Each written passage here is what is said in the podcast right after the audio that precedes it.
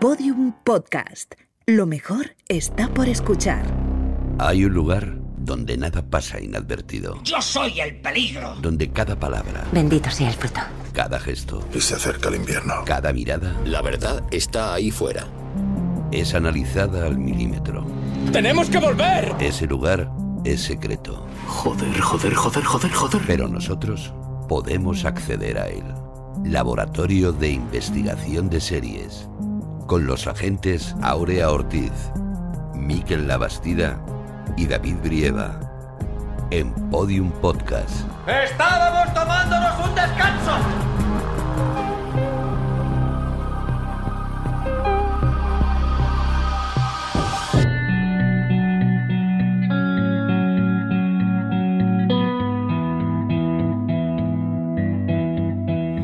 If I stay with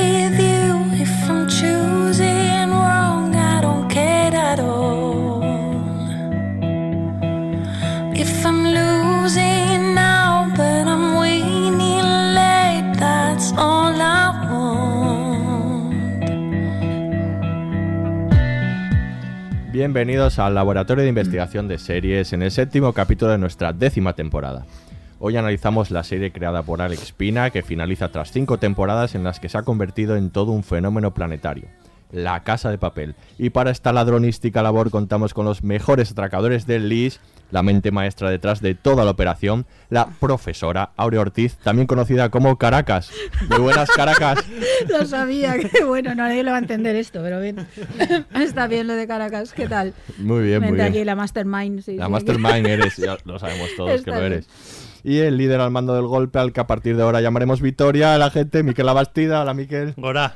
Hola. y nuestras eh, agentes especiales de hoy, que van a elegir sus propios nombres, es periodista, la podéis escuchar hablando de series en su sección en Serie en Apunt. Además vuelve, porque ya estuvo con nosotros en la tercera temporada hablando de The End of the Fucking World y Everything Sucks. Ella es Arancha Gil. Re bienvenida, Arancha. Mi nombre yo ya lo he decidido. Moixent. Voy a tirar por un nombre valenciano. Maravilloso.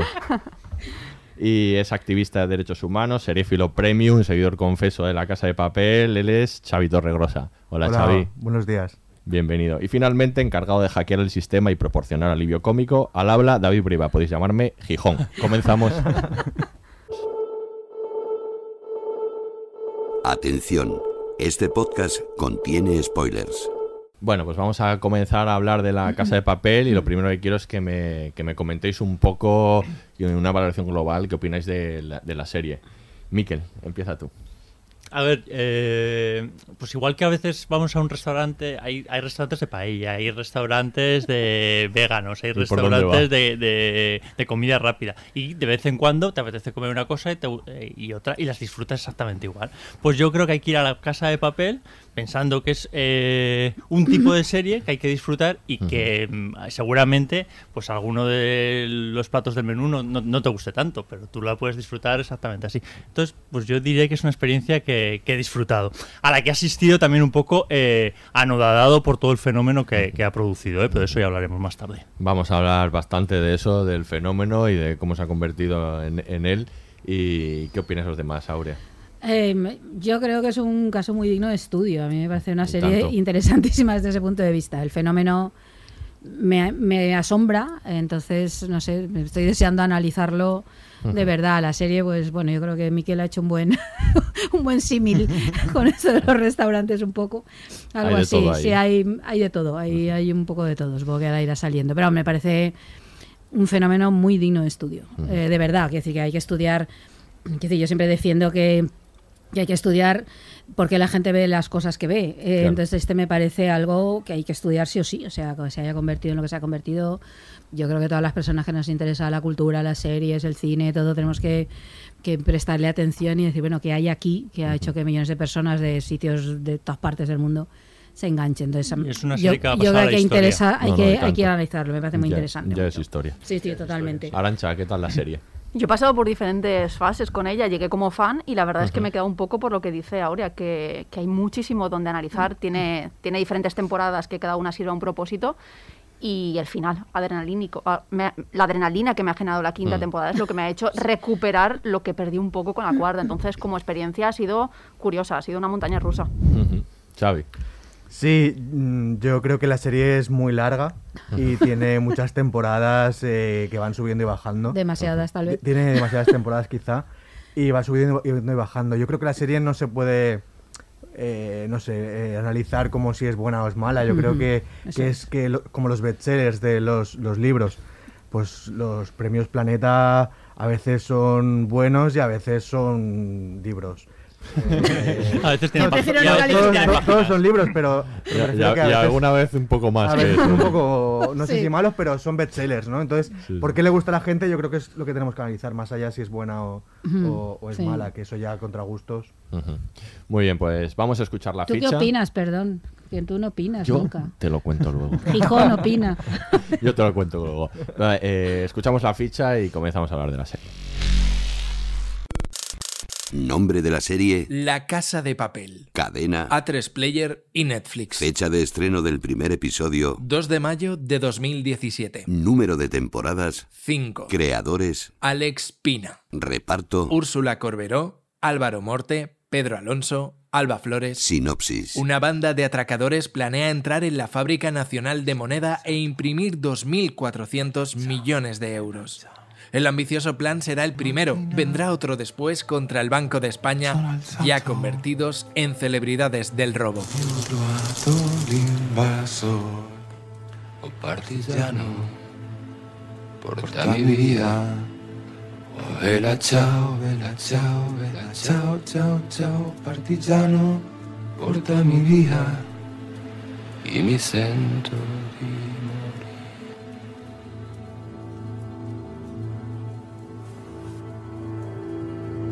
E se io muoio da partigiano, Oh bella ciao, bella ciao, bella ciao, ciao, ciao.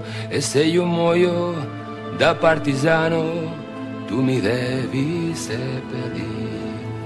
E seppellire lassù in montagna.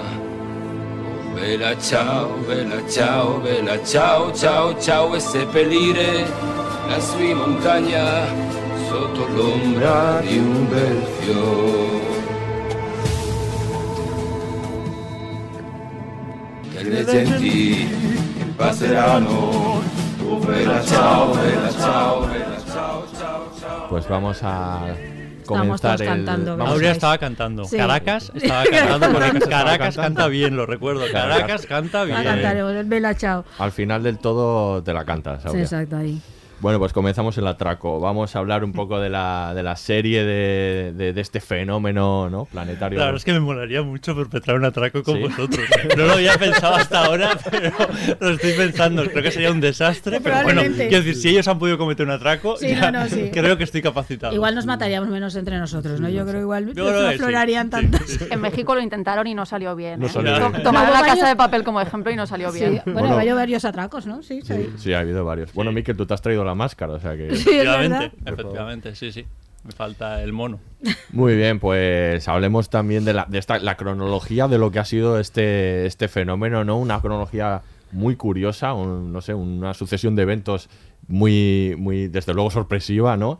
Recordemos que son, he hecho cinco temporadas al principio, algunos se consideran tres temporadas divididas en, lo llaman más cinco partes divididas, da un poco igual. El caso Sí. es que, que- que, bueno, es una serie que va de 2017 a 2021 y las dos primeras temporadas, muchos lo sabréis, eh, pues son producidas por A3 Media y, y exhibidas en Antena 3. Luego comentaremos este tema, pero es lo incluso los, los creadores lo comentan como un fracaso, lo que sucedió en, en ese momento, porque fue bajando la audiencia. Sí, empezó muy bien y luego. Empezó muy fue- bien y luego, lo fue, luego fue bajando y, y se, y se canceló, se acabó, ¿no? Después de dos temporadas. Y bueno, a partir de ahí, eh, esto también lo vamos a comentar porque es importante. Netflix reedita, que esto es importante, la obra, la, la divide en más capítulos de menos tiempo eh, y eh, la exhibe en todo el mundo. Y a partir de ahí es historia, ¿no? Se convierte en un fenómeno global en todas las partes del mundo. Y Netflix pues produce las tres siguientes temporadas, ¿no? Que son la- la- las que a, a lo que ha llegado hasta esta última que acabamos de ver.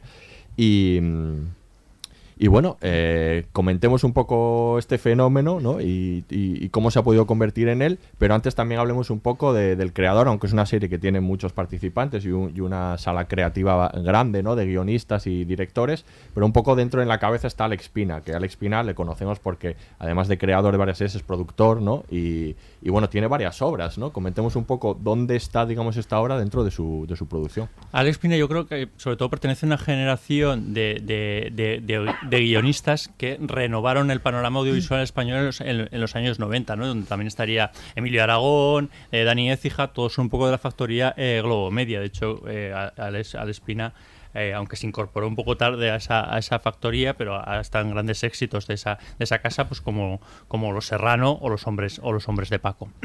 que un poco hombres de Paco también hay en, en, Hay un en la Ay, casa ay, de- ay. Y no solo Paco no Tous, solo sí, Paco sí. Tous, sí. Sí. el- en, en- en la casa de papel. Importan, yo creo que muchas ideas que ya estaban en el mercado americano, pero que no estaban desarrolladas en, en- en- en- en el español. Y yo creo que la casa de papel primero sorprende en Antena 3, que es verdad que es que que es una obra muy inédita ¿no? en, el, en el panorama eh, español, por cómo está planteada, por el tipo de personajes, por el ritmo de los capítulos, pese a que los primeros capítulos tenían más de una hora de duración, porque tenían ese mal endémico que tenían las cadenas generalistas, que algunas aún lo siguen teniendo, aunque Antena 3 lo, lo, lo, lo- lo ha corregido.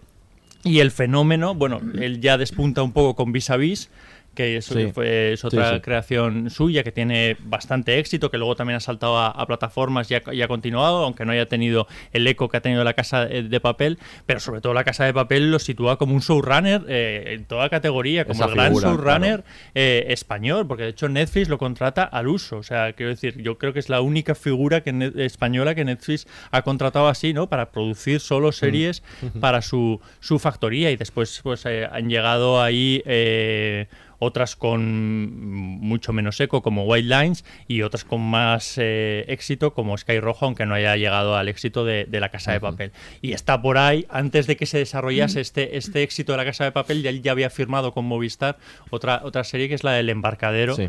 que también que también conecta con muchas cosas sobre todo sentimentales ¿no? Sí. con La Casa de Papel Tú, Arancha, eres fan de Vis a Vis, ¿no? Yo soy fan de Vis a Vis y Vis me gustó mucho Embarcadero y y me fascinó el hecho de que los creadores ya habían dado por perdida la serie de la Casa de Papel y estaban de lleno en el embarcadero pensando que eso no iba a tener continuidad. Eso es tremendo. Y la vida, que te da una segunda oportunidad, ya ellos, bueno. Bueno, una sí, sí, Bueno. tanto. bueno la vida o Netflix O Netflix, claro. La vida o Netflix, ¿eh? Que ahora mismo es quien domina un poco Creo que es lo las mismo, que es lo vidas. mismo. No, pero es el ahí también hay otro fenómeno y es el fenómeno Netflix. Sí. Exacto, exacto. O sea, que es que eso hay que analizarlo. sí. Ayudadme a comprender Es este, este fenómeno. Va a ser- sé que va a ser difícil, vamos a dar algunas claves, pero es difícil entender, sobre todo como una serie que, que bueno, esta es la clave, obviamente, en eh, Netflix. Una serie que en Antena 3 eh, la- la ca- se acaba considerando un fracaso en el sentido de que va perdiendo audiencia y en el momento en el que, es verdad, se reedita, se, se, se ubica mejor ¿no? y se coloca en esta plataforma global, se convierte en un éxito no ya como, como sucede después a- al efecto, digamos, bola de nieve, que ya tiene un poco más sentido, en el que todo el mundo se suma, ¿no? A, como sucedió con, con el calamar, ¿no? Sino en ese momento en el que aparece en todos lados y empieza a tener éxito en Estados Unidos, en Brasil, en Italia, en España, ¿no? En todos los sitios a la vez. ¿Cómo, cómo puede ser esto, no? Una serie que, que de repente la gente ha dejado de ver en la televisión generalista y que al ubicarse ahí funciona a la vez en todos los lados y se convierte en un fenómeno, ¿no? Casi en el boca a oreja, poco a poco, porque es una serie que tampoco Netflix entendió que tenía que promocionar No, especialmente. No, no. ¿Cómo puede ser esto? Yo no, no lo sé, ojalá superamos eso, montaríamos una plataforma Sí, ¿no? para, para ganar dinero. A mí lo que pasa es que esos fenómenos me gustan mucho, porque de pronto van como por debajo de todas las cuentas de los excels que han hecho todo el mundo, ¿no? De las previsiones y de pronto algo que nadie se espera. Eh, sigue el éxito, porque no sé si era en el documental. eh, em, El del fenómeno. En el del fenómeno comentaba, no me acuerdo quién decía, es que era una serie de, como de fondo de armario, o sea, esas series que Netflix compra y están ahí para que la Sí. gente vea. Claro, y de pronto aquello empieza a funcionar y, y es a mí me resulta, me da cierta esperanza saber que hay obras y cosas que funcionan por más allá de lo que piensan los reyes del marketing y demás. Es decir, que el público hace cosas que, que no se esperan, ¿no? Y en el caso de la Casa de Papel es uno de estos. De pronto es un éxito que no. Porque otras series sí que se esperan, no son vendidas como tales, y entonces tú sabes que vas a convertirse en un fenómeno y tal. Esta me llama la atención. Pero Netflix es Netflix. O sea, yo creo que, que hay que. Pero hay que muchas series de Netflix lo que no tendríamos hacer es funcionan. analizar el fenómeno Netflix. Pero hay muchas es verdad series que algunas que no le funcionan funcionan mucho mejor. No, no, Netflix. sin Netflix duda. compra series Claro, claro. constantemente. Pero es verdad que Netflix tiene un eco que no tenía desde luego Claro, Antena 3. claro. Y, y luego tiene una, genera una marca. O sea, quiero decir, tú. Que la gente dice, voy a ver Netflix, no Sí. voy a ver una serie en concreto. O sea, ¿qué vas a hacer esta noche? Veré Netflix. Y puede ser que, claro, eh, el hecho de que en la televisión generalista no funcionase y ahí sí, el que, estamos hablando ya de que hay una división clara de públicos. Sí. o sea Eso que totalmente. es- hay otro público en y Netflix de formas de, y luego creo que de formas de consumo porque estamos hablando de 2017 donde ya se generan otras form- eh, otras formas de consumo que esto ha cambiado mucho el- el- la televisión generalista la casa de papel desde luego es un producto maratoneable a tope y yo creo que, que- que pide eh, ver eh, varios episodios Sí. a, a la vez y esto no podías hacerlo en Antena 3 Claro. es verdad que tenía- Antena 3 encima tenía otro tipo de target por mucho que se estaba acercando a nuevas generaciones con sus series pues como Vis a Vis o, o incluso El Barco donde también eh, eh, participó eh, Alex Pina pero claro Netflix te la sirve entera directamente para disfrutarla eh, mucho más Netflix tiene una cobertura mundial Sí. por, por otra parte yo creo que todo eso ha, ayu- ha ayudado, además de los propios valores de la serie, porque yo creo que la serie está muy bien concebida para que algunos valores se puedan tra- trasladar enseguida. Los nombres de los eh, eh, personajes, toda la iconografía, que ya, sí, ya ahora hablaremos. ahora, Creo- yo creo que se han juntado las dos cosas, pero yo creo que el altavoz Netflix es. Sí, luego eh, en ese momento, por, e- eh, por ese año, yo creo que fue ese mismo año, hubo varias series, eh, no, sé si solo Antena 3, creo que también Telecinco, no, no me queda claro, que, mm, que no funcionaron muy bien. Estoy recordando una que, que yo sí vi hasta el final, eh, que se llamaba Sé quién eres, no sé si... eh, eh, pero En que- que no- Mm. sí, que no era una gran serie, No pero, estaba pero no estaba mal. Mm. Y era así como entretenida, no sé qué. Y, y creo que, que La Casa de Papel entraba en, en eso, entraba en ese tipo de series mm, cualquiera un poco, que, que no iban a tener mayor recorrido, que, que iban a ser bien y que la gente tampoco se mataba por ver, pero las, las acababa viendo, las acababa viendo... eh, Ya, ya empezaron a existir las plataformas. Yo creo que tiene Sí, mucho pero que ver a el a lo que- fracaso, eh, entre comillas, con que ya hay otros hábitos de consumo y tú no estás esperando y ya no puedes soportar a ver un episodio Sí. semanal. ¿no? Ya, pero exacto, pero a lo que me refiero es que, que es raro, por- o sea, que era curioso eh, ese tipo de series porque eh, las cadenas ya saben perfectamente que tú tienes Netflix Hmm. y tú tienes o tienes otro tipo de tal. Entonces ya no te ofrecen ese tipo de series porque se acaban muy tarde. Hmm. Acaban a la una de la mañana Sí, porque pues, con los claro. anuncios y no sé qué. Entonces te, te ofrecen progra- programas, te ofrecen concursos, te ofrecen no sé qué y no tanto series. Entonces fue curioso y yo creo que tiene que ver con que no funcionara es, eh, eh, La Casa de Papel o, o la, sé quién eres o, o ese tipo de series porque las- la gente ya no veía en 2017 incluso las series hasta la una de la mañana, semanalmente. Hmm. Yo creo, yo creo que ahí Alex Pina se, se anticipó sin saberlo, vaticinó un poco el futuro, lo que iba a ser el futuro de las series. Eh, la Casa de Papel es carne de, de plataforma, eso es clarísimo. Cambiar la duración de los tiempos le benefició. No tener Mucho. publicidad no te interrumpía la experiencia de visionado, que esto en una serie como La Casa de Papel es fundamental. Te meten un corte de publicidad a mitad de algo y te mata. Sí. Entonces yo creo que por un lado el efecto Netflix fundamental, o sea, cuando entró Netflix, Netflix la convirtió en universal y creo que los temas que toca son parte de- del éxito de la serie.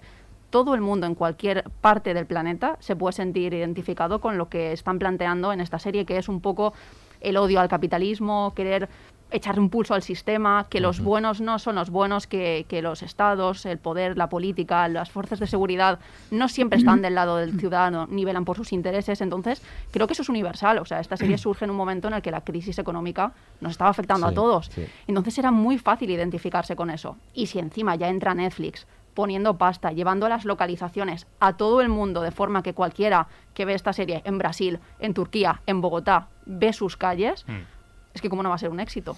Y luego yo creo que estamos hablando mucho del efecto Netflix eh, hacia la casa de papel, pero creo que eh, Netflix a- a- le debe mucho a la casa de papel, porque fíjate que Netflix es, es un- una, una gran plataforma, pero no se había encontrado con un éxito de esas características eh, en- eh, nunca en su, en, su, en su catálogo. Y mira que su catálogo era, era, era amplio, pero ninguna serie le ha funcionado tan bien como la casa, la casa de papel y sí que ha marcado un camino en Netflix. De hecho, por ejemplo, creo que el juego del calamar, por poner un ejemplo reciente, está está muy, muy influenciada Mucho. por, por eh, La Casa de Papel y otras muchas series eh, tipo Netflix. O sea, yo creo que, que crean un- como una especie de patrón, ¿no?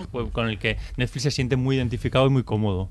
Pero también tiene que ver, eso ya me parece ya un poco friki, pero tiene que ver eh, que se sin- sincretiza un poco en la N de Netflix con los monos rojos. No lo había pensado. ¿No lo habías pensado? Pero es verdad, ¿No no, no, pensado? la imagen es verdad, es muy parecida. Se sincretiza, Sí, sí, sí. eh, pero no solo la de Netflix, sino todo la, tipografía ¿no? de Netflix Sí, sí. Con, con la casa de papel. Sí, sí, sí. A ver si Alex Pina esto ya lo había pensado No, en su casa. engañó a porque, todos. porque, Antena, porque si, si lo veis, Antena 3, cuando era Antena 3, en realidad, lo que tú has dicho, re- rehicieron la Casa de Papel. Netflix hiz- rehizo la Casa de Papel desde nueva.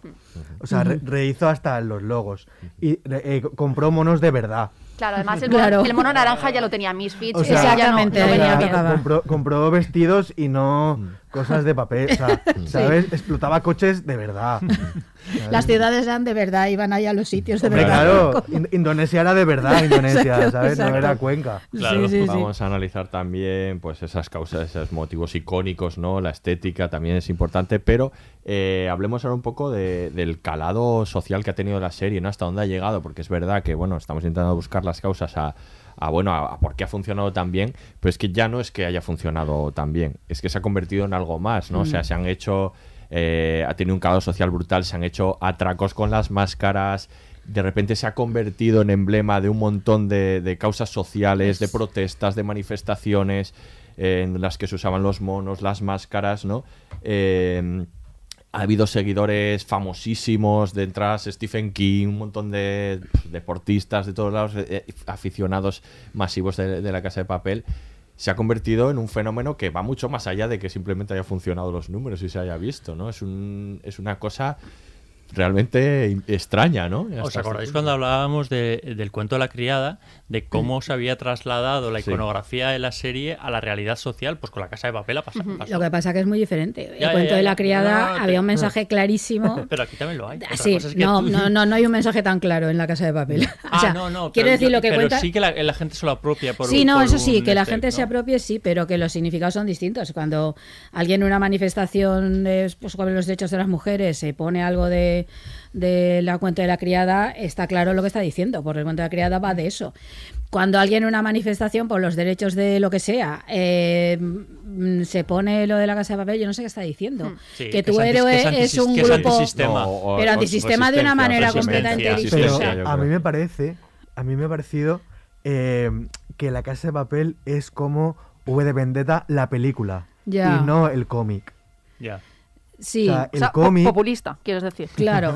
¿vale? Sí, pero en Nueve de Porque, Vendetta no, se entiende, ahí sí que hay un discurso, cómic- está basado en una idea de un discurso contra el poder. Claro, el cómic, el, el- el personaje de, de Vendetta es abiertamente un tipo anarquista. Sí, eso es. Abiertamente.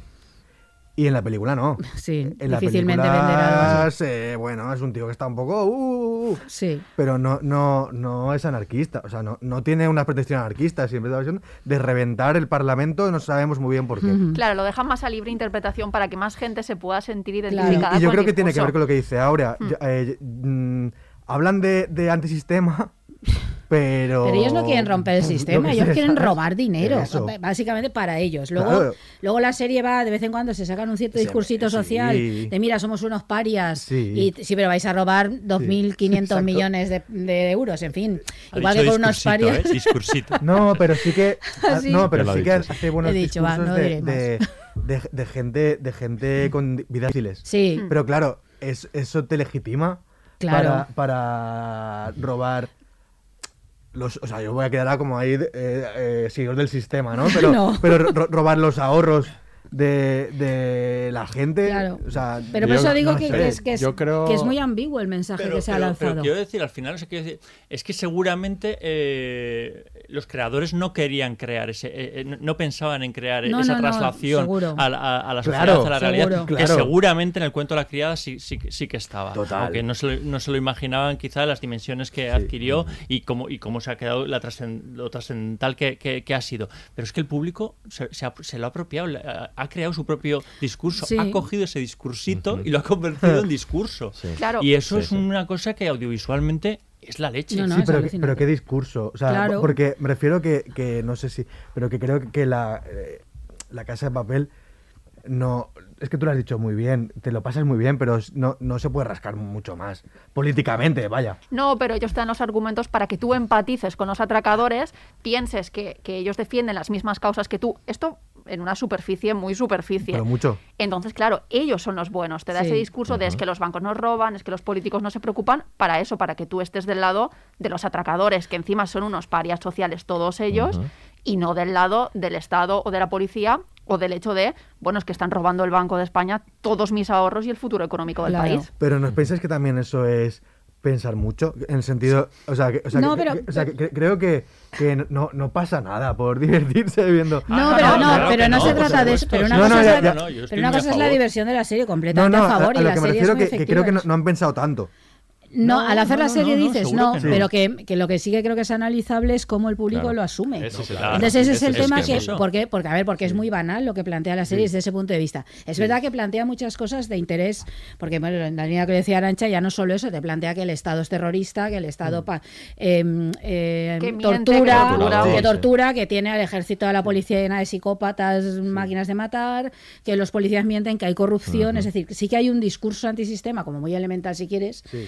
Muy muy efectivo para una serie de acción, que es lo que básicamente es, eh, como tal, pero que, y esa idea de somos la resistencia, pero que Berlín muera diciendo "So- la- somos la resistencia, con el Bella Ciao ahí sonando un himno antifascista, y muera como un héroe mm, cuando es un poquito un psicópata, tal vez.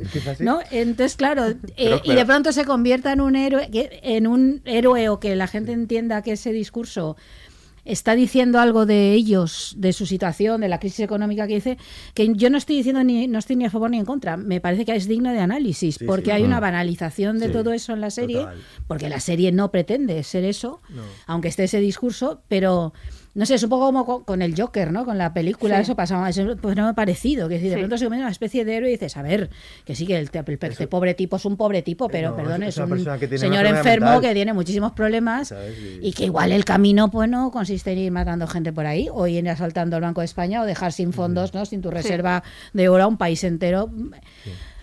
Es, es- a mí hay, no A sé, ver, pero está planteando una ficción que tampoco Claro. es como lo del propio Joker, claro que no. Pero tenemos que ir un poquito más allá. Otra cosa es que efectivamente la serie no tenga un fondo sesudo como para sustentar to- todo eso. Pero yo creo que el símbolo es lo que la gente se- Claro. se, apropia. Claro, sí. Está- es tan sencillo, yo creo que a veces es tan sencillo Claro. en, en este- en estos casos como que es un emblema de resistencia, punto. O sea, Claro. se entiende como eso en Eso muchos de los casos en los que no, así no, ha sido no, no le busques más No, ver- información y no hay mucho más más. tratado. Eh, luego en el análisis intensos, está todo muy intensos. No, no, pero en el análisis está todo lo que habéis dicho, eso está claro. claro, no, que a ver, si no Está- es ponerse eso, yo estoy de claro. acuerdo que es Una eso. vez que rascas dices, bueno, pero tú mira a- a- de- mira que la resistencia de qué tipo es Exacto. y quiénes, Claro. y quiénes ¿Qué- la, la qué están se- abanderando, ¿no? ¿Quién la compone? pero, Ten- que es interesante estudiar qué cosas se convierten en símbolos. Claro, por supuesto. lo, lo hablábamos antes de, de venir aquí, eh, de venir al estudio, que en, en el documental este salen los inmigrantes del Open Arms. Eso es tremendo. eso es- tremendo, Sí. cantando el Bella Chao. Sí, Sí. sí. Que dices, madre mía. Vaya calado tienes que tener para que en ese momento me tan crítico cabeza, ¿eh? vital Sí. lo que haga sea cantar el Bella Ciao porque saben la Por casa la de papel. serie. Claro, Sí. es, verdad que, que el espectador en general se ha quedado con la idea de la superficie de eh, esta serie va un poco en contra del sistema y somos la resistencia. Evidentemente, toda la campaña de marketing ha ayudado Hombre, a eso. claro. Eh, colaboraciones de Netflix con marcas de cerveza que te venden somos la resistencia. Quiero decir, es que no es ni subliminal, el mensaje es No, no, directo. no, completamente directo, Entonces, sí. el calado social lo tiene. Que luego hay que hacer cierta lectura e ir un poco más Hombre. allá, estoy de acuerdo. O sea, que presenten a Berlín como el héroe antisistema de la resistencia cuando es un acosador sexual y su arco de redención vaya, bueno, todo lo que ha hecho está mal, pero mirad, tiene un arco de redención que se sacrifica y es una de resistencia, eso hay que analizarlo. Sí, sí. Sí, se, se ha usado un poco como continuidad, a pesar de que las lecturas políticas son, son muchísimo mayores en, en el otro caso, como la máscara de Guy Fawkes de V de Vendetta en el caso de Anonymous y Exacto. demás, ¿no? Que, que ahí sí que tiene un- mucho más, mu- tiene una interpretación mucho más profunda, pero se usa como continuidad, ¿no? Como elementos icónicos, físicos que poder utilizar para representar una idea rápido, ¿no? Y en, en- en este tipo de... Sí, pero, pero yo, yo insisto que, que sí, sí se podía, o sea, sí que se podía eh, ah, Yo creo que se habría tenido tirón eh, haber, haberlo prof- habrá profundizado en cosas políticas. Y, insisto en el cómic de, de Vendetta, ¿no? Que, Mm. que, que sí que se entiende por qué hace las cosas eh, Fox, ¿no? Sí. Otro de los elementos que, de los que podemos hablar para entender por qué ha sido tan exitosa es que ella- la serie está claramente marcada, sobre todo al inicio, luego es verdad que la acción, lo bélico va, va incorporándose a la trama, pero eh, al principio está marcado dentro del género ya conocido y, y de, de robos, ¿no? De, de Es atracos. que se mola mucho. Que mola mucho y que, y que engancha mucho, ¿no? Yo, creo- yo veo muchas cosas de que podemos ver en tantas otras series, o sea, películas sobre todo, Sans Eleven y, y muchas otras mucho más antiguas, pero en las que hay elementos que, que casan ¿no? con este género. Esa presentación de personajes muy icónicos, muy reconocibles, muy rápido, que los diferencian que enseguida, ¿no? Y que son parte del plan, ese plan presentado por el profesor, ¿no? Eh, todos esos elementos atraen mucho. Yo creo que son fundamentales para quien empezó a ver la serie se enganche rápido en Mm. ese primer capítulo ya, ¿no? ¿No creéis que eso también ayuda, digamos, este género? Yo creo que muchísimo. A ver, yo creo que a todos nos encanta un grupo de gente que se une para saltar un banco, que los bancos son los enemigos, Claro, os recuerdo. Así en general. Y, en este caso, aunque Y el sea capitalismo el capitalismo En total. sí. Claro, como símbolo. Y luego, si está bien hecho, funciona de maravilla. O sea, ver a alguien que es muchísimo más inteligente es. que, que las estructuras del Estado. Eh, yo creo que eso del poder, eh, que sería más tal vez más exacto. Y ver cómo se las ingenia. Claro, ¿no? es fantástico. Para- A ver, yo creo que eso nos atrapa a cualquiera y ver que surge una, un, un obstáculo en el camino y de pronto es capaz de pensar fuera de la caja, ¿no? Como se dice ahora, ¿no? Para ser capaz de ir un paso más allá, esto nos fascina. Yo creo que todas esas, todas las películas y series que están basadas en esa idea de alguien, de, y, y eso está bien contado. Yo creo, sobre todo en las dos primeras temporadas está muy bien. Y el primer capítulo es muy, es muy abrumador, bien. O sea, es decir, que tú, es lo que tú dices, entras ahí perfectamente.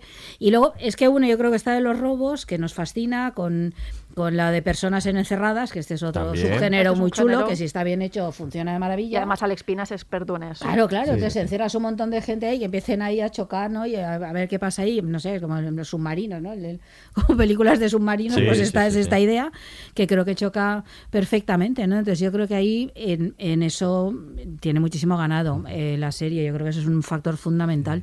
Y os recuerda un poco lo de Prison Break, yo creo, Sí, el éxito que tuvo al inicio, luego no solo es entrar, hay que escapar, ¿no? Hay que salir. Claro, pero esa idea de te da igual ya que sean asesinos o no, que es decir, los protagonistas o que hayan hecho lo que hayan hecho, porque tú estás con ellos sí o sí, porque están poniendo todo para escapar y tú quieres que escapen como sea, ¿no? Y entonces se las inventan y los ves inteligentísimos y el ingenio, yo creo que eso nos ha Y encantado que te sorprende a ti siempre. mismo porque no esperas ese, ese giro. Ah, vale, Claro, esto, no se me había ocurrido a mí. es. Y sabes todo el rato que lo estás consumiendo y que te van a llevar a, a otro Sí. estadio, ¿no? Es como también un poco como cuando juegas a, a- a videojuegos, ¿no? Y- Y, vas traspasando pantallas y, ostras, que es que ahora puedo salir de puedo salir de aquí, pero vas un poco Pero con- es que es la idea esa de ver a alguien más inteligente que los demás haciendo esto. Es la Sí. idea de, Pero- de fantomas, es la idea de, de Sherlock Holmes desde el otro lado, pero Claro. también es eso, ves a alguien ahí capaz de...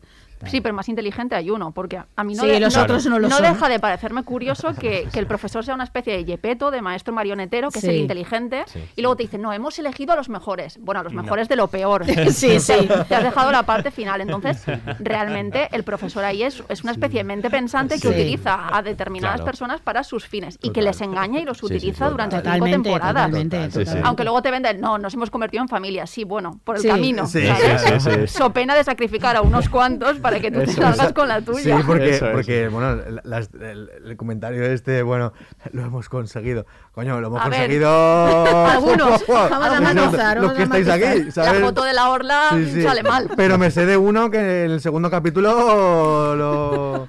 Sí, claro. Sí, un poco ¿Sabes? sí. Bueno, luego hablaremos en profundidad del profesor, pero hay que reconocer Sí. que esas partes del plan en las que él maquina son Sí. las casi que de las Sí. que más Sí. atraen. ¿no? No, De- yo, de creo que es un elemento Luego- fundamental la figura del profesor. Luego Sí, hablamos esto, la- pero por No, pero comentarlo aquí en tiene- eso. tiene que ver también, yo creo que también, también lo dicen como al final, pero que me, me, me gustó, eh, con la picarespa española, ¿no? Que es como, venga, va, a ver si podemos liar al sistema. Pero la y- picaresca española no es tan... Ese es el argumento, lo ha hecho un mago de los Sí, Simpsons, sí, que sí. lo sepáis, ¿eh? O sea, se lo han sacado tal hablamos cual. del final, pero vamos a, lo- vamos ahora a escuchar un corte en el que se presentan los personajes y continuamos hablando de la casa de papel. Y así fue como terminé llamándome Tokio. Ese que me mira el culo es el señor Berlín. En busca y captura. 27 atracos, joyerías, casas de subastas y furgones. Su mayor golpe, los Campos Elíseos, en París. 434 diamantes. Es como un tiburón en una piscina. Puedes bañarte con él pero nunca estás tranquila. Y era el jefe al mando del asalto. El que tose es el señor Moscú. Lo primero que cavó fue una mina, en Asturias. Después comprendió que cavando hacia arriba llegaría más lejos. Seis peleterías, tres relojerías y la caja rural de Avilés. Maneja lanza térmica y cualquier herramienta industrial. El que está sentado detrás de Moscú es Denver, su hijo. Drogas, dientes, costillas rotas. Es el rey de las peleas de discoteca. Pura sangre caliente. En un plan perfecto, una bomba de relojería. Río. Es mi debilidad. Es como Mozart, pero con los ordenadores. Programa desde los seis años y lo sabe todo de alarmas y electrónica. Para el resto de las cosas de la vida es como si hubiera nacido ayer. Y ahí están los siameses, Helsinki y Oslo. Hasta en el plan más sofisticado hacen falta soldados. Y qué mejor que los serbios. Puede que piensen, pero francamente nunca lo sabremos. Nairobi. Optimista empedernida. Ha falsificado billetes desde los 13 años y ahora es nuestra encargada de calidad. Es posible que esté loca, pero tiene tanta gracia la jodida.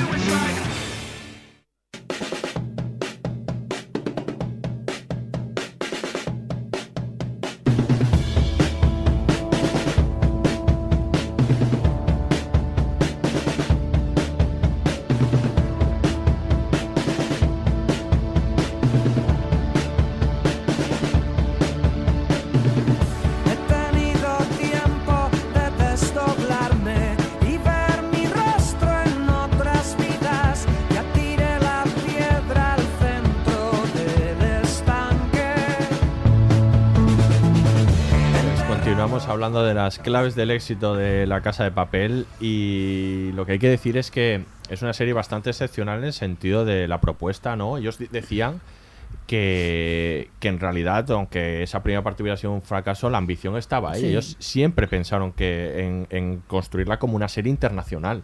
O sea, lo que luego sucedió era el, el motivo principal. Es decir, no hay tantas series, ¿no? Que con esa ambición. en- No por lo menos en España. Claro. Sí.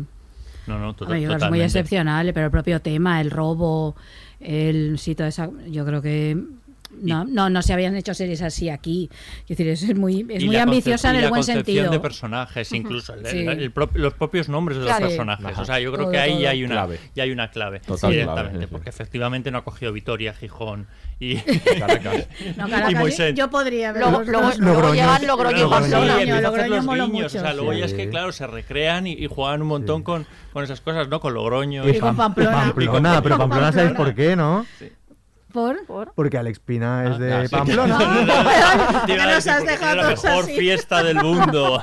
Te iba a decir por los Sanfermines. Exactamente. No, no sé. no, pero, pero yo creo que sí, ¿no? Sí, sí, Claro, claro, sí, sí, no sí, sí, pensado, sí, sí. pero sí, ya se hace auto homenaje ahí, claro. Hombre, claro, por supuesto, es el jefe, o sea... No, lo, yo creo que ahí es un acierto. eh, No, no, lo de los nombres de ciudad engancha Sí. enseguida, ¿no? Esa presentación de personajes que escuchábamos. que no ahora. sería lo mismo si se llaman Silvia, eh, Mario Sí, y Claro, sí, por sí, me da supuesto. muy buena idea. Esa presentación de Claro. personajes que escuchábamos ahora, en la que van diciendo los nombres de ciudades y en, y en nada, en un momentito con un flashback ya tienes a cada uno, el, el bruto de noble corazón, el otro de no sé qué. Están no, muy bien dibujados los personajes Enseguida muy ya, ya los tienes, ¿no? A todos. Y ese perfil de personajes yo creo que es también fundamental. Cómo, cómo está construido y lo variados que son, ¿no? Es verdad que... Es curioso, ¿no? Lo bien construidos que están estos personajes en la, en la primera temporada y lo mal que se construyen a partir Sí, de la tercera, que son, son personajes más comparsa, que sirven más para acciones concretas que como personajes que tengan un- un- una entidad eh, suficiente como estos, que, que sí lo tienen. O sea, Sí. decir, cada uno, aunque se basen en muchos estereotipos, pero rápidamente tú eh, lo, lo- Empatizas con alguno. empatizas con- Sí. los conoces, empatizas o, o los reconoces, ¿no? Que Y, eso a- es muy importante. y además quieres conocerles, que eso es muy sí, importante sí, sí, porque sí. parte de su arco y de por qué de por qué están ahí, que es lo que te van explicando con los flashbacks, hace que tú entres en sus historias, quieras que les salgan bien las cosas, evidentemente no a todos, luego llegarán personajes como Palermo, que pasa un poco lo mismo que con Berlín, te lo presentan Sí. como un supervillano y luego tiene un arco de redención. Esto es discutible, pero en fin. Pero sí es que te hace entrar porque además eh, yo creo que ellos representan lo que todos querríamos hacer. Es- ellos hacen cosas que nos encantaría hacer, que es echarle un pulso al sistema, Eso robarles es. todo el dinero y encima hacerlo justificándolo con una causa social. y Claro. humillarlos, humillar al sistema. Están todo el rato humillando a la policía, al gobierno, a todos. Y luego personajes como Bogotá. Hay- para mí hay una escena mitiquísima de la serie que creo que aglutina muy bien y, y representa el hecho de que hacen las cosas que queremos. El momento en el que Bogotá le pega la paliza a Gandía Sí. al grito de por homófobo, por machista, por racista, por llamarla tres leches. Es, representa efectivamente esa rabia social que tenemos dentro y que evidentemente no, no se resuelve nada con la violencia y no lo podemos hacer, pero quien no ha pensado alguna vez menuda paliza le daba yo por decir esas cosas. Pues, Constantemente. lo re- Claro. claro. o sea, es mi día a día, la verdad. Yo, Sí, yo en mi cabeza voy por la calle dando Sí, palizas. claro, claro, sí, sí. Yo llevo una metralleta, Claro, es pero así, luego es nunca la saco. Entonces claro, claro. él representa y encima lo hace como justificando esa paliza y se lo hace a un personaje odioso que representa los males más grandes ya no del planeta sino que están eh, en España eh, en pleno auge ahora mismo entonces claro es que son personajes que sí representan cada uno un estereotipo pero con los que te representas y con ideales que tú también defiendes y entiendes Y luego hay otro que va más allá de lo político, de la coyuntura y del capitalismo, que tiene que ver con esta idea de vivir de un modo diferente a como viven los demás, como una especie de discurso antiburgués más global. Todo el rato lo están diciendo, yo soy libre, eh, vivo con los ladrones, no no atendemos, no no fichamos de 9 a 5. No van a la oficina, ¿no? Y Claro, exacto, no van a la oficina. mi oficina es la calle ¡Qué bueno! Sí, sí, sí, sí, ¡Qué sí. bueno! Hay gente que no va a Hay entender. gente que no va a entender esto, bueno, mucha, mucha. Hablando de la, hablando de la casa de papel, ¿tú crees? Es muy fin. mayor. No, pero eh, toda esa idea de, de que eso es como un modo de vida rebelde, que esto no solo está en esta serie, la mayoría de las películas de ladrones de este tipo, de ladrones de guante blanco, de ladrones que hacen este Hmm. tipo de atracos, siempre juegan con esa idea de gente que vive siempre como en el límite, que son que ejercen una especie de libertad que consiste en no me atengo a ninguna disciplina, que luego eso hay mucho que rascar y analizar ahí. Hasta qué punto la libertad es eso, pero bueno. Claro. Pero todo el rato se está vendiendo, ¿eh? en la serie también. Más allá, o sea, aparte de la cuestión toda esta que has comentado, que es tal cual, también está eso, ¿no? Esa especie, por eso está en Ocean's Eleven, pero está en pues, un montón de películas de ese tipo, de son modos de vida diferentes, gente que arriesga, ¿no? Y vive de otro modo y no se atiene a las normas sociales y entonces hay también un discurso ahí que yo creo que eso también cala muchísimo, nos gustan mucho esos personajes en general. A poco bien hecho que esté mínimamente y bien pergeñado que esté y ordenado aquello te va a funcionar porque quieres estar ahí yo soy un rebelde aunque yo sí fiche no es como pero aquí en, mi- en espíritu Sí, sí. yo soy ¿no? Pero una aquí- aquí rebelde estoy que- trabajando que, oye, yo. pero yo en espíritu sí pues eso En- algo así Y cuidado que un día no vaya a atracar a él. Ahí, ahí, un día, un día acabamos ahí. es que lo estás organizando todo, estás dejando demasiadas pistas. Sí, Luego sí, será sí, muy difícil. tienes razón, ¿Cuándo deberíamos tienes la, la premeditación la estás dejando No pasa clara. nada, pero ya- ellos, hay algunos a los que identificar enseguida, pues Sí. yo sería de esos. Claro, claro. Decía, decía eso. Pedro Alonso en una entrevista, que es el, el actor que interpreta a Berlín, que la serie originalmente iba a llamarse Los Desahuciados, que eh, como nombre es tristísimo, pero representa efectivamente Sí. que son los parias de la sociedad. bueno él no es un paria Bueno, no, él es un Que desgraciado. que los otros son unos Sí. parias, pero No, no, por pero- ejemplo Berlín no es un paria. No, pero No, Berlín es un burgués, además te lo venden como no, un hedonista. Súper refinado. Me gusta disfrutar de la vida, del amor. Bueno, Pero, pero Berlín es un desgraciado, es que Es tú un lo, acabas- desgraciado, lo acabas de decir. O sea. Berlín es un desgraciado. Sí. O sea, más allá de burgués o no burgués, es un desgraciado. Pero, pero me llama la atención también, como este tipo de series o de películas, y La Casa de Papel pasa, que a ver, tú tienes 30 años, 40 años, no sé qué, los personajes, y de qué has comido hasta ahora. ¿no? Es que es como que no has, no has trabajado nunca. E- Eres dueño de ti mismo, de ti misma, pero... pero esto lo compras. Esto es como cuando. Lo compras, lo compras, pero- pero si rascas- tienen ese piso, Es tú lo compras. Efectivamente, Sí. en esta serie tienes que comprar mucho. Hombre, O sea, sí. si- Aquí si, compras- si no, no vengas. O sea, que- eso es si te verdad. vas a poner pe- te vas no. pejigueros, Aquí- compras el no taco- ve- o el taco de entradas de la. Claro, o sea, no, No, no, y te van o dando pinceladas así que A dos metros bajo tierra o la no vemos otro día. No, y te van dando pinceladas. Yo estuve en la cárcel una vez, no sé Sí, qué, pero exacto, luego sí. tú ya encajarás y si no Eso- encaja, pues no si no, encaja, pues ¿eh? mira, cambia de canal, cambia No pasa nada. Sí, Pero vamos, que te presentan un Robin Hood de Sí, manual, de con el que identificarte. Sí. Pero no son Robin Hoods. No, Al principio sí, o Al sea, principio- o sea, se Pero ro- no, no roban no para dárselo a los demás. pueblo, Perdona, no Lo son Robin reparten Hoods. después, ¿no? A posteriori. no, no son... Bueno, no pero son- que, pero que no les queda más remedio. Cuando hacen esto es una Es una maniobra, estrategia. es una estrategia. Claro, pero es igual que, que habla- Perdona. No, no, sí, sí. No, que es igual que, que lo que comentábamos antes, que intentan meter eh, como si fueran anarquistas. Ya, Claro. pero no Es- son. Es, ese mismo tema. O sea, el objeto del robo es para ellos. Exacto, Claro, exacto. todo el rato. Claro, Pero bueno. lo que son los beneficios del robo, que es romper el sistema y todo eso, eso ya es para los demás. O sea, ellos quieren, quieren no entrar en el sistema, pero no entrar en el sistema a base de tener muchísimo dinero, Ya. que es parte del sistema. De robárselo a Entonces, los demás. Evidentemente Claro. ahí hay Pero, pero es el mismo juego lo- que, que el anarquismo, es el mismo juego que... ¿Son Robin Hood? No, no son Robin No, Hood. no. ¿Son anarquistas? No, no son anarquistas. No. Ya, por eso decía antes, cuando hablabas de la política, me llamaba la atención esa, pues esa distancia entre.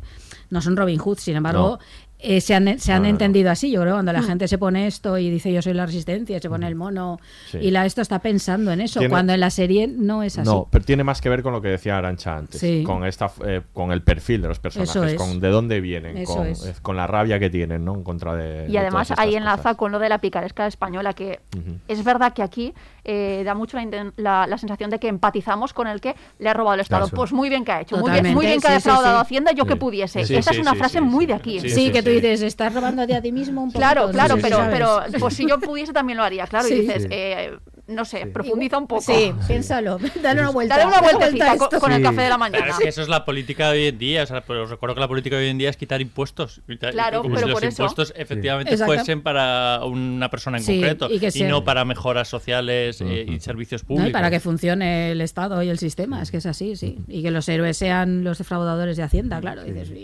Sí, No, pero bueno. esto también entraba mucho con la corrupción, o sea, que- Claro. y con la desafección con el sistema. Claro, Que sí, sí. Tú lo has dicho antes, lo de la crisis económica, pero también tiene mucho que ver con la desafección Sí, del sí, sistema que totalmente. hemos vivido en los últimos años y que seguimos viviendo. De hecho, ellos ejemplifican perfectamente el desencanto de la sociedad respecto a un sistema, pues que bueno, que nos hemos dado cuenta de que no mira por nosotros, que, es. que cuando hubo una crisis económica y hubo que inyectar pastas, se les inyectó a los bancos. Claro, Sí. eso es. Entonces, básicamente esta serie habla de eso, o se aprovechó de ese momento, una Sí, de sí, dos. sí. Claro, No, no, Y- pero sí que habla de eso. Habla de eso. Sí. Yo creo que, aunque sea consciente o inconscientemente, sí que habla de eso. Sí. Yo creo que en ese sentido es muy interesante. A ver, porque yo creo que las ficciones son productos a veces pues, muy inconscientes, por mucho que Sí. estén muy construidas, y que esta serie se haya convertido en emblema, esto que estamos hablando antes, pues tiene que ver con eso. Es, analiza por qué se convierte en emblema esta serie, De- que es mucho ruido y furia y muy esto. Bueno, porque este es un momento como eso que acabas de decir, es que es tal cual, se canaliza el malestar a través de una ficción que es muy confusa y muy ambigua en todas estas cosas que estamos diciendo políticamente y tal, sin embargo funciona en lo superficial y la gente entiende ahí que, que les están diciendo algo que tiene que ver con ellos. Y entonces yo creo que esto es esto hay que analizarlo muy bien. Y no solo nosotros, sino probablemente gente que tenga capacidad para cambiar algunas cosas. Porque ese tipo de ficciones triunfa de este modo y la gente se siente representada por estos ladrones. Que estamos aquí buscando las causas del éxito, pero también tengo que decir que yo creo que fue una serie de carambolas y de Muchas, golpes de muchas suerte, cosas, ¿eh? son muchas cosas, Creo que no, no realmente hay una. se creó todo para que fuese un poco la tormenta perfecta y se dieron Sí, las sí. situaciones perfectas para que la serie triunfase. Claro. Más que buscarlo. No, llega un punto. eh, desde luego, está claro que nadie, ni los creadores, ni Netflix, ni nadie pensaba No, que esto no. Porque lo habrían suceder, repetido. Con lo cual. No. No, Sí, no, sí, no, sí. no, no lo pensaron. Con lo cual, eh, esas carambolas existieron. Vamos a analizar ahora un poco a, a la banda, ¿no? Porque yo creo que los personajes son clave también en Sí. esto. El hecho de cómo ha enganchado con el público, ¿no? Hay quien tendrá sus favoritos, pues Nairobi o. ¿Cuál es el tuyo? El mío es, por supuesto, del primero del que vamos a hablar, que para mí es el personaje esencial.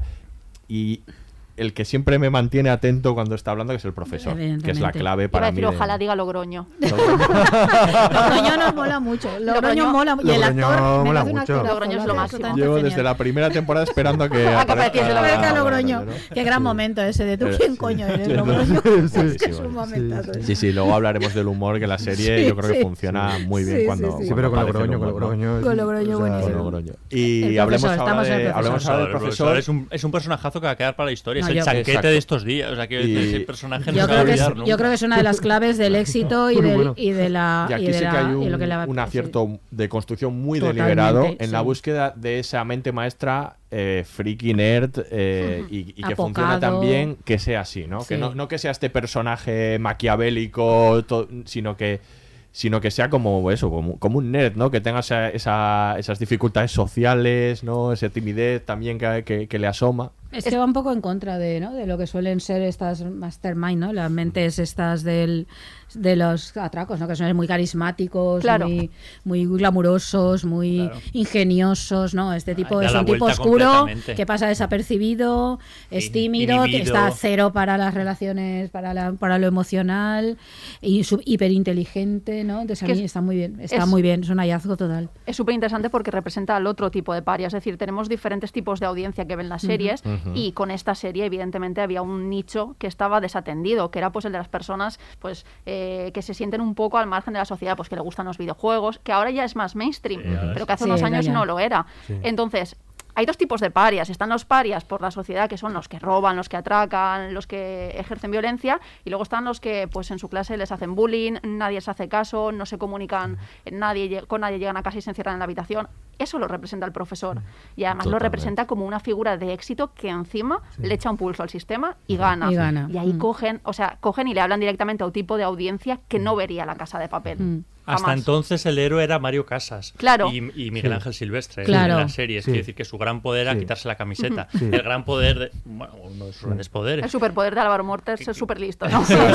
y el del profesor, Sí. eh, sin embargo, eh, es, el, es el nuevo héroe y que es un tipo muy Y es el- inteligente. y es el líder. El No, líder, no, exacto, absolutamente. sí. es No el es uno líder. más. No, no, y es el Sí, que estás todo el no- rato deseando ver. no, porque yo soy el que quiero ver Sí. todo el rato y ellos, aparte, quiero decir, le necesitan, ¿no? Porque es el, que, el que va, sabes que va a resolver esa. Esa situación. Y lo Claro, esperas. es que estás ahí todo el rato esperando ese, bueno, a ver qué se inventa ahora cuando llega el último obstáculo y esa parte es la que te- la que atrapa, yo creo. A Y mí por lo termina por, menos. ser atractivo, o sea, te puedes creer que Sí. efectivamente la, la policía eh, se, se enamore de él, Sí, o sea, sí, la sí, sí. detective y- Eso es y verosímil, sí, eso Nairobi. funciona bien. Claro, Pero yo creo que también porque eh, creo que está muy bien interpretado por Álvaro Morte, Sí, debo decir, que yo creo que él lo hace fenomenal. Absolutamente. Fenomenal, le da el punto ese, ese tono de voz siempre como casi susurrante, que, que, que Que no te habla a levanta ti, la voz. y te habla a ti, tú lo que te sientes habla a todo el ti. rato. Pero es porque muy es muy de radio también, ¿no? Sí. Porque, porque él enamora a la policía por por- Hablando. hablando, es como muy de radio, ¿no? Sí, es como sí. muy la, la voz de madrugada, ¿no? Lo que te- Y sí, ¿no? y Te- coquetea con ella. o sea, Coquetea, quiero decir, él, coquetea. eh, fue, como está ahí aislado, que, que esto tiene mucho que ver también con eh, ese Exacto. intramundo del mundo chat. ¿no? Que, eh, como un chat, efectivamente. Eh, que, que como no le estás poniendo rostro, tú ahí te dejas, te dejas llevar, ¿no? Por cierta fantasía. Además, es súper interesante que hagan algo con su personaje que no estábamos acostumbrados a ver, que es que eh, no tiene buenas intenciones detrás. Es decir, al final descubrimos que lo hace porque es un narcisista, Sí. porque le encanta tener la razón. Y eso rompe mucho con el papel que le dan al héroe. Y además al héroe no es. O sea, es, es un antihéroe total, como lo son todos, pero es que en este caso llevado a la máxima potencia porque no es lo que se espera de un personaje como el suyo. Sí, sí, Y totalmente. porque no te lo venden así. Claro. O sea, Eso lo llevamos- vas descubriendo. Llevamos no sé cuántas temporadas pensando que él es alma pura. Casi, ¿no?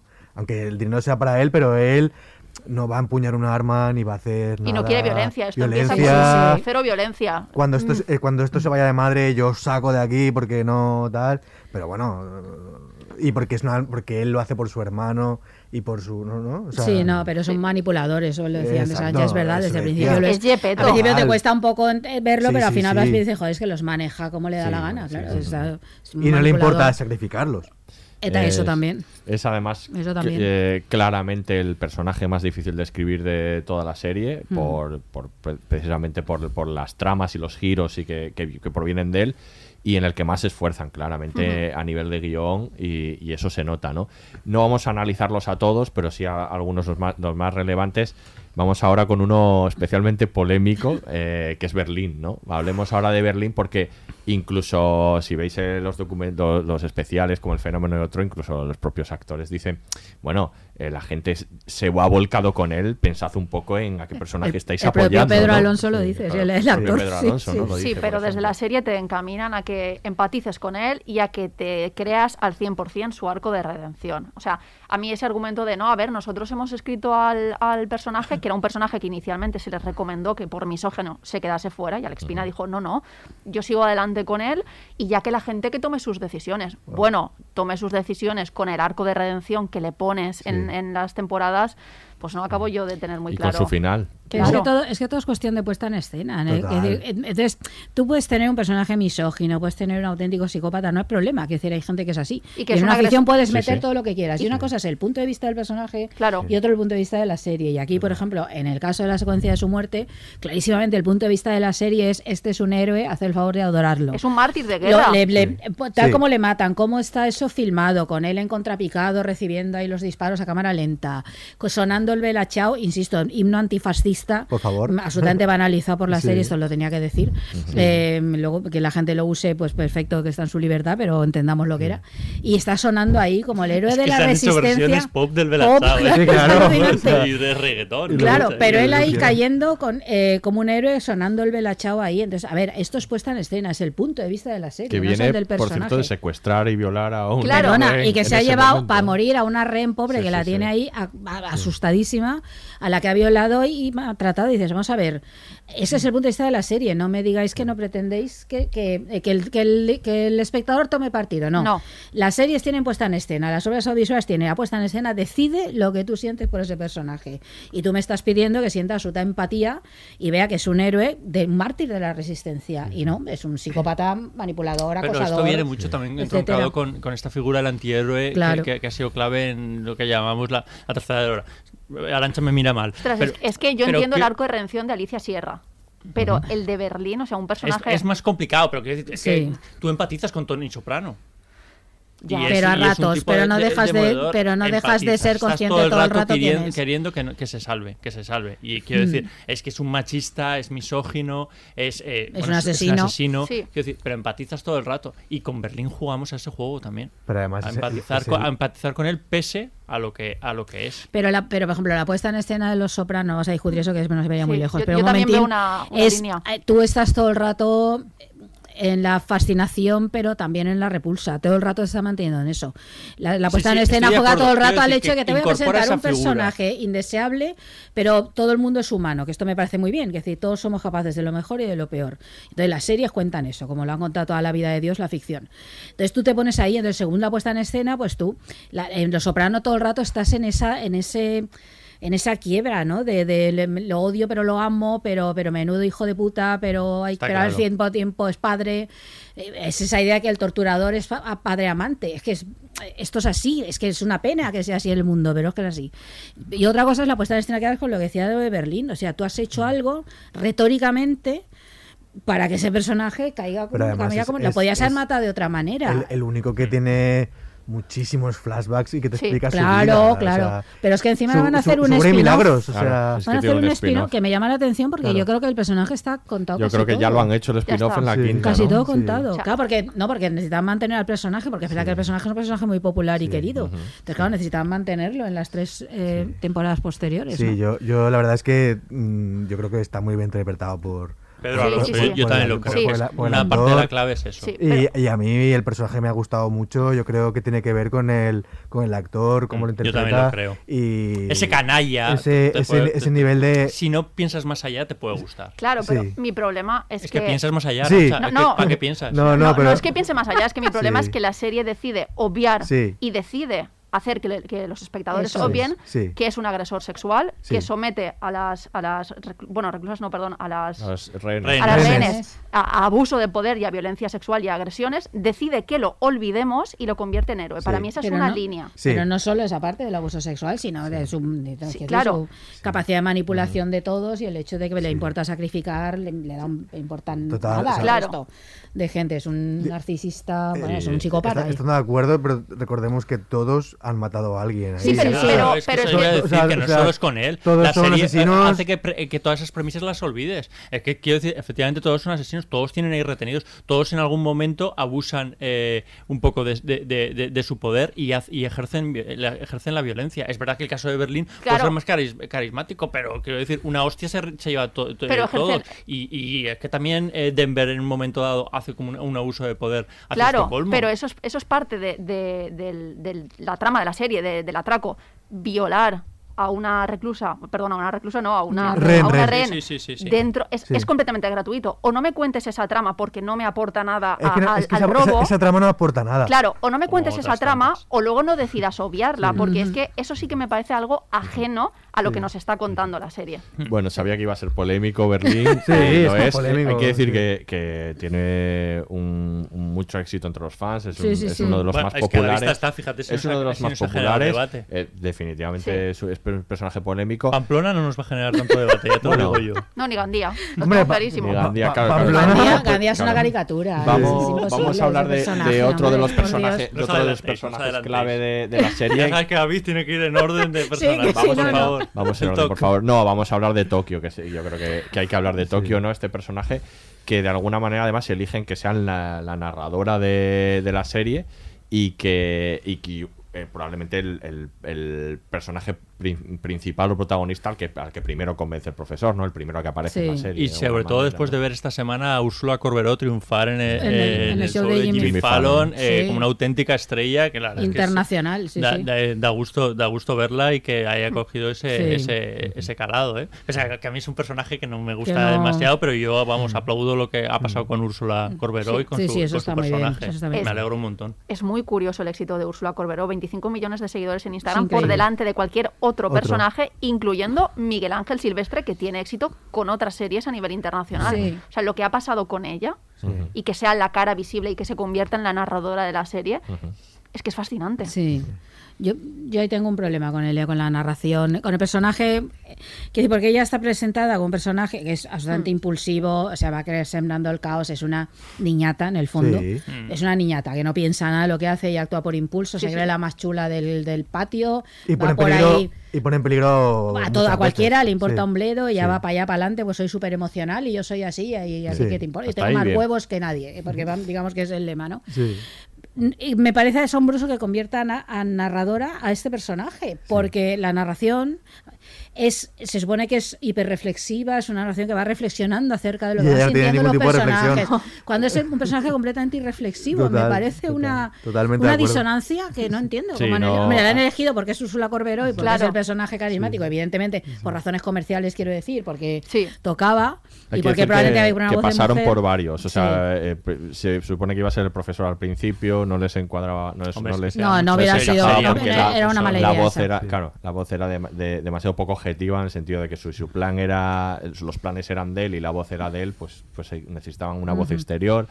De, luego pasaron poético, por, ¿no? por Paco Tous también Claro, pasaron por la acción se quedaron con con el personaje de Tokio y sí que es verdad que hay veces que contrasta radicalmente o sea si está de repente estrellando una moto entrando de nuevo y haciendo una estupidez el personaje y lo siguiente que tienes es allá como narrando reflexivamente lo que ha sucedido y dices pero Pero vamos a ver que una- sí, es, Sí, sí, es complicado, y- es una incoherencia. Yo Y creo que se narrar- muere en un momento de la narración. Na- no sí, también, que lo cuenta. Pero Bueno, luego ya, pero allá se nos cuenta lo y- que ha pasado. Lo dejó, Perdona. graba- lo dejó grabado. Exacto, Vale, vale, exacto. Eh, es verdad que los que en algún momento Es que es así, Es yo también, yo también digo, pero, pero si sigue hablando, pero no lo has matado en el capítulo. No pasa nada. Da igual, da igual. De hecho, yo creo que habrá gente que seguía con esperanza de Que no esté Yo, muerta. por ejemplo, o sea, eh, os lo prometo. Aquí está el fan. No, yo, yo la, la segunda parte de, de la quinta, vaya, no sé Sí. cómo decirlo. eh, Sí, yo yo pensé, spoilers. o sea, no, no, no pueden haber matado a la narradora de no sé qué, se acaba la serie. Pues no, la No. mataron. bueno. Hemos, hemos dicho que había Es que bueno. comprar, Ah, que había comprarlo todo para entrar. Sí, sí. Ah, vale, vale. Habíamos dicho que había que comprarlo todo para entrar en la serie. Él lo compró. Él lo compró. Compró Ah, la sí, resurrección. pero, pero, Claro, pero bueno. vosotros no veis Netflix así, comprando todo. Yo, vi- yo veo la, es yo veo que- la tele así. no claro, por Yo, hubo un Claro, momento no. que dije, si ahora entra, como en su momento en Compañeros, eh, Úrsula Corberó a lomos de un dinosaurio dentro de la fábrica de Claro. timbre, yo estoy dentro. O sea, yo lo tengo. Yo lo he es que te lo podrías creer. Ahí, eh, Claro. Me hace gracia en, en el documental del fenómeno, ¿no? Que, que venden esa idea de que ningún personaje es imprescindible y que todos pueden morir, ¿no? Que es una cosa que aprendimos con Juego de Tronos. Sí. Que, ahora no, que ahora no venga nadie aquí a comprarla, pero me, me- me hace gracia porque lo dice como, eh, cuidado, eh, que sacrificamos Que lo a- al, creí yo. al que. Exacto, que sacrificamos a, a cualquiera. Y lo llevan a cabo con, con Tokio. Y yo por esa regla de tres, efectivamente, puedo pensar, bueno, igual que sacrificas a cualquiera, puedes resucitarlo porque Claro. y te lo y te- bueno, hubieses lo hubiésemos comprado. Sí. Porque de repente yo hubiese fingido una muerte que tal, Claro, claro. Sí, pero, pero O que- una hermana gemela. Eso también, también. eso, ¿eh? Exacto. Que no aparezca un Kioto, ya lo tenemos. Hostia, Además, spin-off. pero hemos Además- hablado antes del personaje, pero en cierto modo resucitaron a Berlín. ¿El qué? ¿Eh? Que, que en cierto modo, con los flashbacks, resucitan Sí. a Berlín. Claro, Claro. O sea, o sea, ¿por qué? Porque les interesa. Claro. Ha, habido- ha muerto más gente. Sí. Ha muerto más personajes que no han resucitado. No. Que, que merecían la Que, me- resurrección. que- que merecían Sí, sí. mm, saber más de ese personaje. Nairobi, Sí, por Nairobi. ejemplo. Nairobi, por Para- ejemplo. Que es uno de los mejores personajes. Para mí es el espino. se, me- el de se me- Nairobi. se merecía más, pero pues no. Hay una cosa importante con Tokio y es que es también muy, muy buen antagonista de Berlín. Por todo lo que Sí. estabais diciendo precisamente de Berlín, hay una mujer que le planta cara. O sea, quiere decir que sí que le ve, que más, Sí, a- sí, sí. que más allá de, de- de- de la, ca- de- de la caris- el, ca- el carisma que tiene, que tiene Berlín, ¿no? Y ese liderazgo que, que ejerce, ella le ve enseguida y no se achanta ante él. Hmm. Y de hecho es que le desafía en un, en un momento dado, aunque sale, aunque sale, aunque sale perdiendo. Entonces yo creo que eso también funciona Sí, muy bien, la, ¿no? la O sea, primera quiero decir- temporada es clave. Pero como antagonista, a mí me gusta más Nairobi. Sí, porque también le ¿Has eso escrito tú la serie? Sí. ¿Qué quieres que te diga? O sea, el caso es que fue Tokio. Pero desde, desde otro Es que Nairobi mola Pero, mucho. pero- no, no, pero me gusta más como le planta cara. Porque, Sí. porque, porque Tokio le planta cara de forma violenta. Pues a su estilo de pandillera, Claro, que es que es lo que es, es que es una... Es que Tokio incorpora muchas cosas de esa masculinidad tóxica. Es- Totalmente, iba ahí- totalmente. iba ahí al, al machirulismo un poquillo. Claro, claro. No, la Tokio serie es muy machirula, ahí. hablaremos de eso, pero sí, no, pero es que es, es que ella es una matona, total. Claro, pero- Ella debía ser la que Pero en el patio del colegio Nairobi no es andaba por ahí... No, pero es que Tokio es un poco eh, la discípulo del profesor, pero siendo todo lo contrario a él. Y yo creo que juegan con eso. Sí. Y de hecho, que ella recoja el testigo de la narración del profesor y se convierta en su altavoz, Sí. no, no es casual. O sea, al final, los dos son unos ególatras, son unos narcisistas, pero en Tokio lo ves desde el principio y en el profesor lo vas descubriendo. Y por eso él siente esa relación con ella y esa afinidad que es como. Es que es como su mano derecha Sí. por delante de Sí. su pareja y de su hermano. O sea, Sí. Él confía en ella para todo y es por eso, porque la ve como una igual, aunque aparentemente sean muy diferentes. No nos da tiempo a hablar de todos, pero bueno, claves son en, eh, desde luego en, en esa aceptación, pues eso, Nairobi, ¿no? Inter- interpretada por cierto increíblemente por- estupendamente bien. Brillante. por, Por por Alba Flores. Flores, Yo que creo, creo- que gran parte del, del Sí. carisma de Nairobi es de, el de Alba Flores. Sí. La Sí. interpretación de ella es ella, Sí. está, le saca, está por encima del personaje incluso. Sí. Es su interpretación, yo Sí, creo. y por supuesto Denver y Moscú, ¿no? Muy Paco, bien. Paco Tous y, Ja- y Jaime Lorente, que también ahí eh, son otros de los personajes del cora- que son el corazón de la serie, más luego los que van a ir introduciendo, pero hablemos un poco también de, de si, si- hay dos partes en esta serie y, dos per- y personajes solo en dos partes, salvo un elemento extraño que es Arturito, ¿no? Pero quitando a Arturito, Uf. que probablemente... El que- cuñado de que toda cena El de cuñado, Navidad. es el, es el- que es el nuevo, el nuevo Jar Jar Binks de la historia de la humanidad, porque yo creo que Bueno, no, hay ningún, diseñado así. no hay ningún personaje más odiado que Arturito. en- Bueno, pero, en tal- pero no, no, pero está es- hecho a propósito pero está para, escrito para ser odiado. Sí, Muy sí, bien, Jar y- Jar muy, Binks no. muy bien Y escrito, interpretado. Y Valenciano. Y que eso Valenciano, fenomenal. Muy siempre está muy bien. Y, pero, pero si están los personajes del, del atraco, están los de la policía también, Sí. ¿no? Hablemos Sí. un poco de, de la policía y esos personajes. Eh, pues bueno, desde la inspectora al principio, eh, que, es, que es la rival en la primera temporada, que luego hablaremos, hablemos ahora si también se diluye un poco después a Sí. partir Cuando de se que- convierte en de Lisboa, que ¿no? acabe, de que acabe su arco, de que se convierte en- en Lisboa. Y Sierra, ¿no? También. Y bueno, desde luego los coroneles, comandantes que van apareciendo, ¿no? Sí. Y policías varios que van.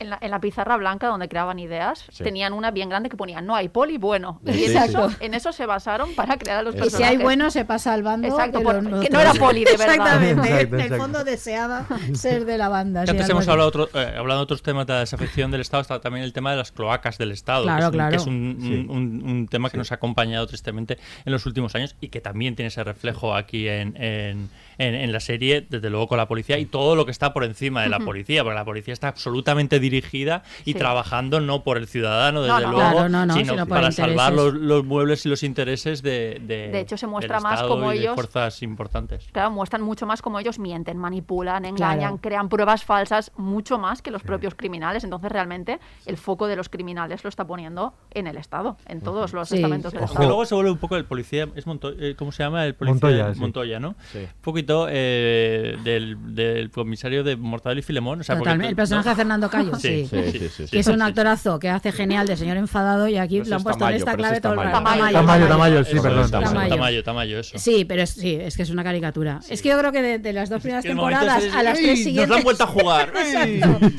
Esto no lo hemos visto, esto no lo hemos visto. se pone rojo y se le pone levanta la cabeza. En algún momento podría explotarle una vena, ¿no? Y No, directamente lo creería. y no sería raro que se le hinchara la cabeza, ¿no? O sea, que de repente Sí. O sea, se, se viera que como... le salga humo se- de aquí, ¿no? De las ¿no? orejas. No, no que pasaría nada. sí. absolutamente. Pero es que yo creo que pasa de las dos primeras temporadas a las tres siguientes que los personajes se extreman absolutamente y se caricaturizan. La policía pasa igual. La primera, la policía, cuando antes de ser Lisboa, es que se me ha olvidado cómo se llama. Eh, Ra- Murillo. Murillo, Murillo. Raquel Murillo.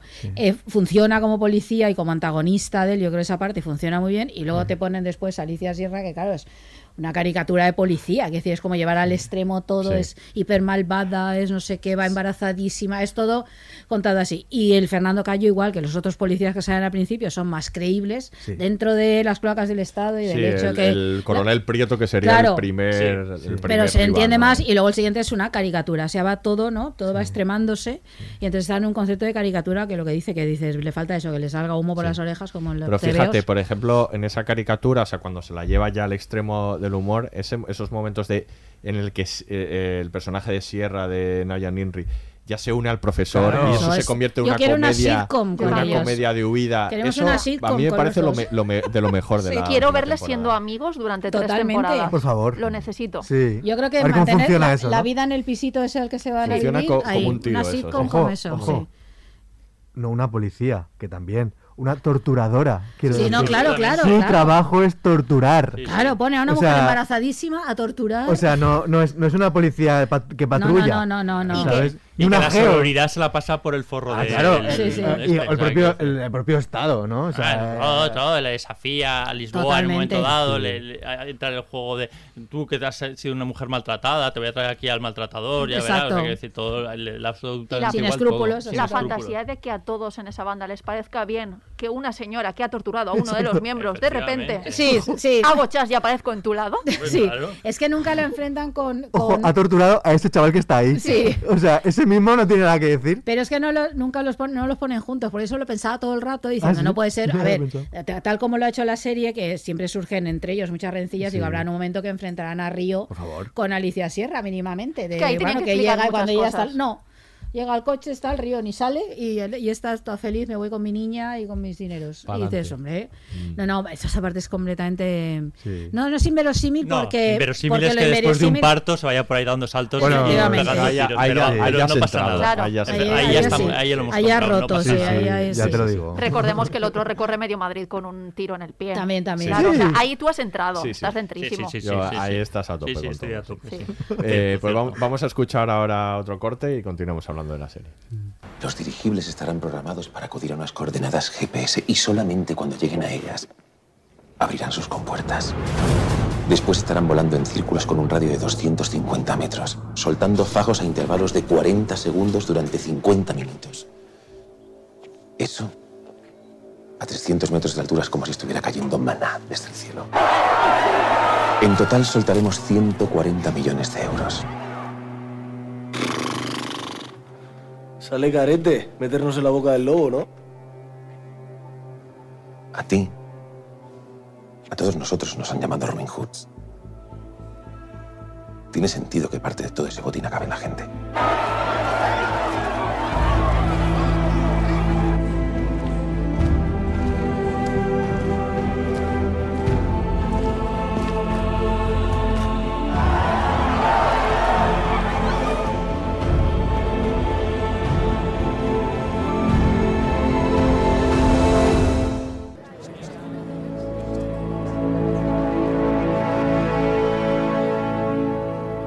Este mensaje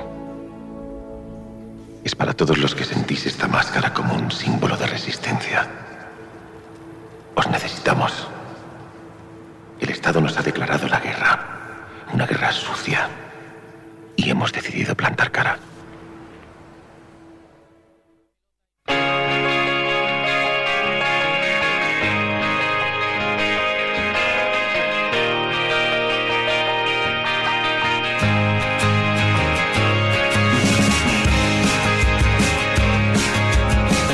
Sunny day, I met you up in the garden. You were digging plants, I took you beg your pardon. I took a photograph of you. Continuamos hablando de la casa de papel. Es verdad que se me ha olvidado mencionar a Helsinki, ¿cómo puede ser? Claro, que gusta Helsinki, Es una fantasía de personaje. que es un personaje también maravilloso, interpretado Es- es- por Darko Peri. Es entrañable y quieres abrazarle todo el rato y que le salga bien las cosas. Sí, totalmente. está muy sí, bien, sí, ¿no? sí. Y también te rompe un poco los estereotipos. Claro. Total. Tampoco he ju- jugado a eso. Sí, sí, cuando dice lo de yo toda la vida he estado en guerra y solo quiero la paz. ¿Sabes? Solo, solo quiero la paz, tío. Imita aquí- muy bien. Eh, ay, bueno, claro. Pero está en un atraco aquí matando Sí, gente, matando gente. ¿sabes? ¿sabes? Solo quiero la paz, joder, había otra opción. Claro, pero si quieres paz, prepárate para la guerra. Es que básicamente total, es eso lo que te total, vende. Total, total, total. Vamos a hablar ahora de otras de las claves estéticas de la serie que son muy importantes también. Esa, la máscara, ¿no? Que se ha traído Miquel, la máscara de Dalí. Además eligen a Dalí, que habían sopesado al principio que fuera Don Quijote, pero, pero eligieron finalmente a Dalí como icono. ya, ahora. Mal que lo eligieron Don Quijote. O- ojalá. Y lo, y lo- ¿Por qué? Y lo groño de Sancho Panza. Lo, lo hubiese- lo hubiésemos a- asimilado Asim- perfectamente. sí, Sí, hubiera entrado. Pero es- bueno, Totalmente. Da- Dalí eh, lo, lo consideran como más moderno. Más internacional manera, también. Más Sí, internacional. más internacional. Más sí. internacional. Y, y bueno, y, y, pues por supuesto fun- funcionó igual, vamos, como un tiro, igual que las que las máscaras previas, estas que decíamos de Anonymous, el, el mono, ¿no? El- los colores, ¿no? Cómo, Sí. cómo hablan de cómo el mono rojo contrasta con toda la gama cromática de la serie mucho más parda y más, o- más oscura y cómo, cómo resalta, ¿no? Cómo funciona eso también. Eso pasaba también en el cuento de criados. ¿Os acordáis que hablábamos de, de lo, lo de los contrastes cromáticos, ¿no? Y cómo eh, su- el vestuario elegido para ellas está, está diseñado para que se viese, sobre todo, y sobresaliese con, eh, con- con el resto. Y aquí, y aquí pasa. Y luego es que lo de las máscaras es que es una buena idea. Eh, quiero decir, más allá de, de- de la simbología, el hecho de que pongan máscaras a todos los rehenes para Sí, despistar sí, a- afuera. trama. Es que, ¿Tú qué es estás que- pensando, no? En un. Yo sí, En el yo- próximo yo- yo- tengo- yo claro. Yo os he dicho que aquí hay banda. Chicos, aquí salimos con un plan, ¿eh? Aquí, sepáis. aquí- aquí hay equipo, Eh, lo veo.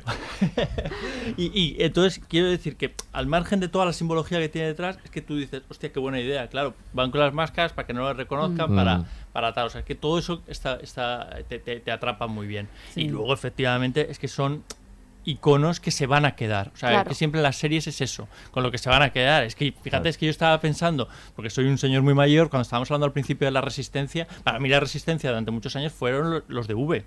Que es, que es una serie que está Sí. plagada de, de, de, de- de- de símbolos, ¿no? Que es una elementos, serie sí, sí, que sí. vimos en, en los 80, que había una resistencia eh, eh, también ¿no? a, los, a, lo- a los invasores y estaban y tenían todos estos, estos eh, elementos. Un, un, un mono, el- el- la, la propia, la propia V, todo eso ellos lo, ha- lo han incorporado. Después han venido muchas más, pero Es que esto casa con lo que decíamos antes de que Alex Pina ya había creado algo en su cabeza que era internacional. o sea, em- son elementos muy representativos que además, eh, cuando te disfrazas de Juego de Tronos tienes 800 personajes, Sí. pero la Casa de Papel solo hay un disfraz posible. Esto viene ya de Misfits, viene de Breaking Bad cuando Sí. te disfrazas de, de Heisenberg y luego lo hemos visto evidentemente en el Juego del Calamar. Claro. Él lo tenía clarísimo, quería que si alguien se disfrazaba de la Casa de Papel, no tuviese otra elección. Y claro, el mono rojo, la máscara, mm, se convierte en algo internacional. Bueno, ya lo vimos en lo del Carnaval de Río cuando dijeron que fue el disfraz más vendido, Sí. me parece que Sí. de 2018. Sí. Es que claro, eso es una prueba fehaciente de que lo, sí que lo tenían todo. A, a nivel de ser grande, lo tenían pensado. Y a nivel de que tuviese Sí. impacto cultural, Sí, la cosa Estaba es que ahí. luego funcionara, que Claro, claro. que y si funcionaba, ¿no? Es, es- es llamativo. Y luego lo juega muy a fondo pues, estéticamente. Y Todos esos planos simétricos, por ejemplo, donde están todos los rehenes de rojo, juega muchísimo y sobre todo la, en la segunda parte, digamos, la temporadas 3, 4, 5, con el escenario este tan, el edificio tan señorial, ¿no? Del banco. Que son lo el- juegan el- muchísimo ese al un- contraste. em, son nuevos ministerios, ni Sí. siquiera es el banco, el banco central, pero es un edificio como que Claro, pero juega mucha muchísimo al contraste entre toda esa como eh, grandilocuencia arquitectónica, ¿no? Con, con, con todos estos vestidos de rojo, con la máscara, eso lo juega muy a fondo estéticamente, funciona. el mono no es práctico para robar, ¿eh? Yo esto lo he pensado mil veces. O ¿No? sea, ¿Por qué? Claro, esto es como cuando dicen, es que nadie se va a atracar en tacones, ya, pues el mono, como tengas que ir al baño, te tienes que Ah, bajar. ya. Deja la Kalashnikov, bájate el mono. claro. Es que Sí, no, sí, esto claro. tiene que ser rápido. Estaba pensando en ir al baño yo. Es que esto tienes que tenerlo en No, cuenta, no, ¿eh? Para sí, tu atraco. Sí, que sí, no, Te voy dando tenido, gracias, profesor, sí, sí, es lo mismo que Camiseta gente- y vaqueros, Esa mejor. gente en no sé cuánto dura el robo, pero 5 o 6 días, no duermen 5 o 6 días, mm, ¿no? Es Sí, como... esto de vez en cuando Tokio se acuerda y dice esto Ah. de es que en Helsinki solo había dormido cuatro horas en los últimos días, entonces estaba fatal. Es que tiempo para dormir no hay, pero para bañarse. Y para, Y para fo- y otras para cosas, follar. y para Follar, para bañarse siempre hay. Casi Y para otras y que- para hacer striptease y para otras efe- cosas. efe- Y para efectivamente. hacer el tonto, hacer, hacer el tonto, pudiendo follar. Y batucadas. Una batucada en mitad de un atraco, esto es fundamental.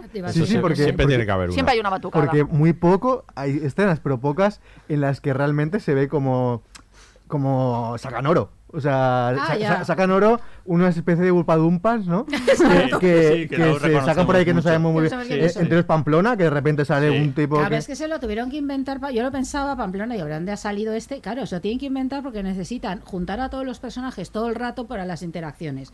Y tienen que estar en el mismo espacio. Y sobre todo en esa temporada que es la 4, ¿no? Cuando aparece Sí. Pamplona más o menos.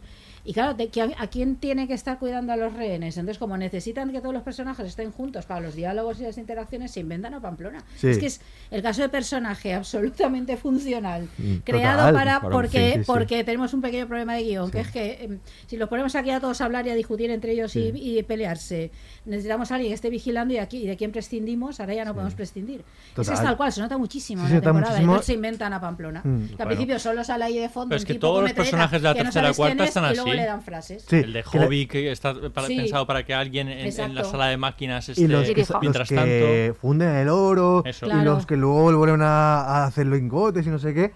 Si os dais cuenta, eh, dicen las mismas cosas, como ¡Eh! Todo eso no- todo- solo hacen ¡Eh! Exacto, sí, ¿no? todo el rato.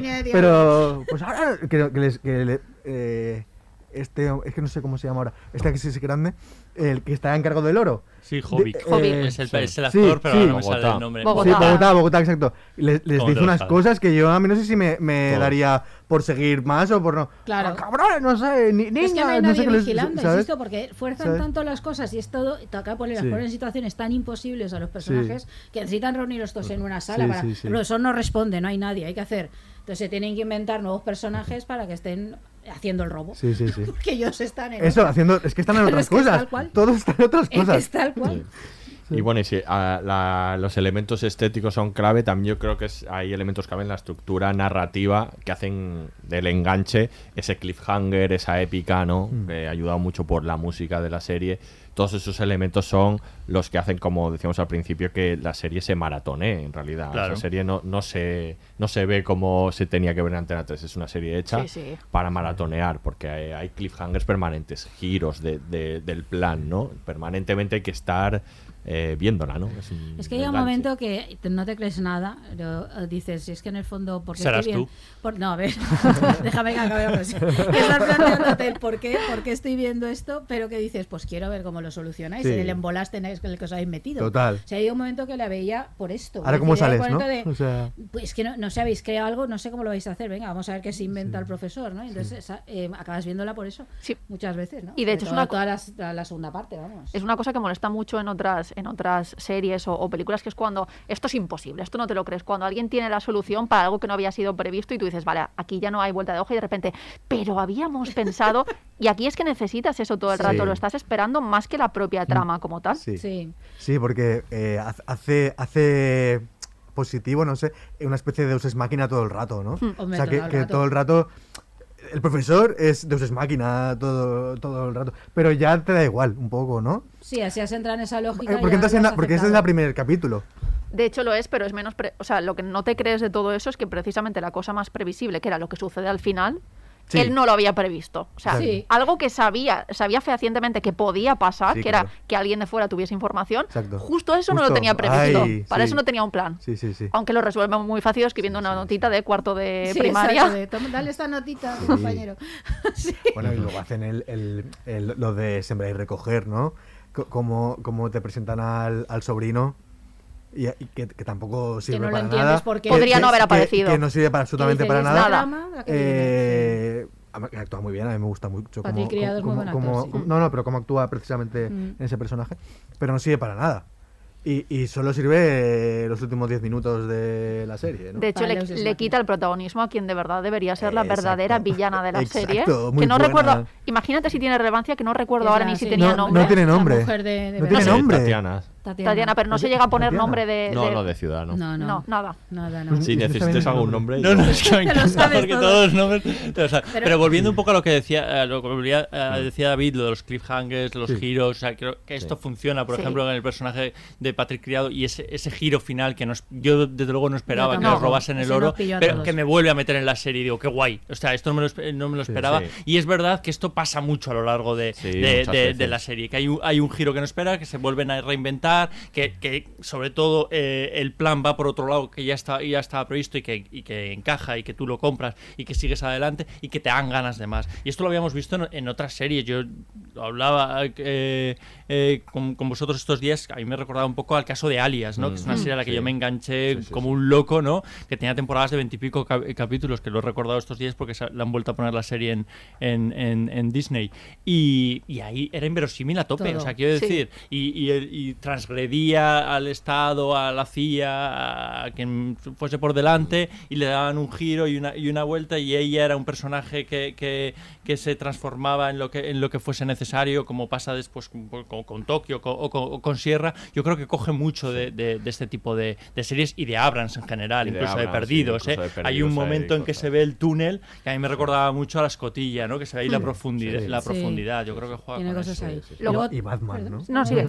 No, que lo que hace muy soportable a la serie, creo que el gran éxito, que aquí también esto es cuando entra sobre todo Netflix, es el momento en el que te sacan de esa casa de moneda y timbre, que sería infumable 50, 70 minutos de estar ahí dentro, te van dando flashbacks y luego ya con. Netflix entran las diferentes líneas argumentales, las diferentes líneas narrativas, ese salir y entrar, ver sus historias, eso hace que tenga éxito esta serie Sí. y que tenga éxito en Netflix. Una serie así jamás hubiese funcionado con el modelo de televisión lineal de un episodio por semana. No te pueden dejar con ese final porque tampoco es una serie como teníamos antes que te daba para elucubrar durante la semana qué No. podía pasar. No, no, No. Es pura no da para eso. es pura claro. adrenalina Sobre todo la está. primera parte de la quinta temporada. Yo esa tenía la sensación cuando acababan los episodios que los enganché, es decir, vi los cinco evidentemente en tres horas y media, cuatro.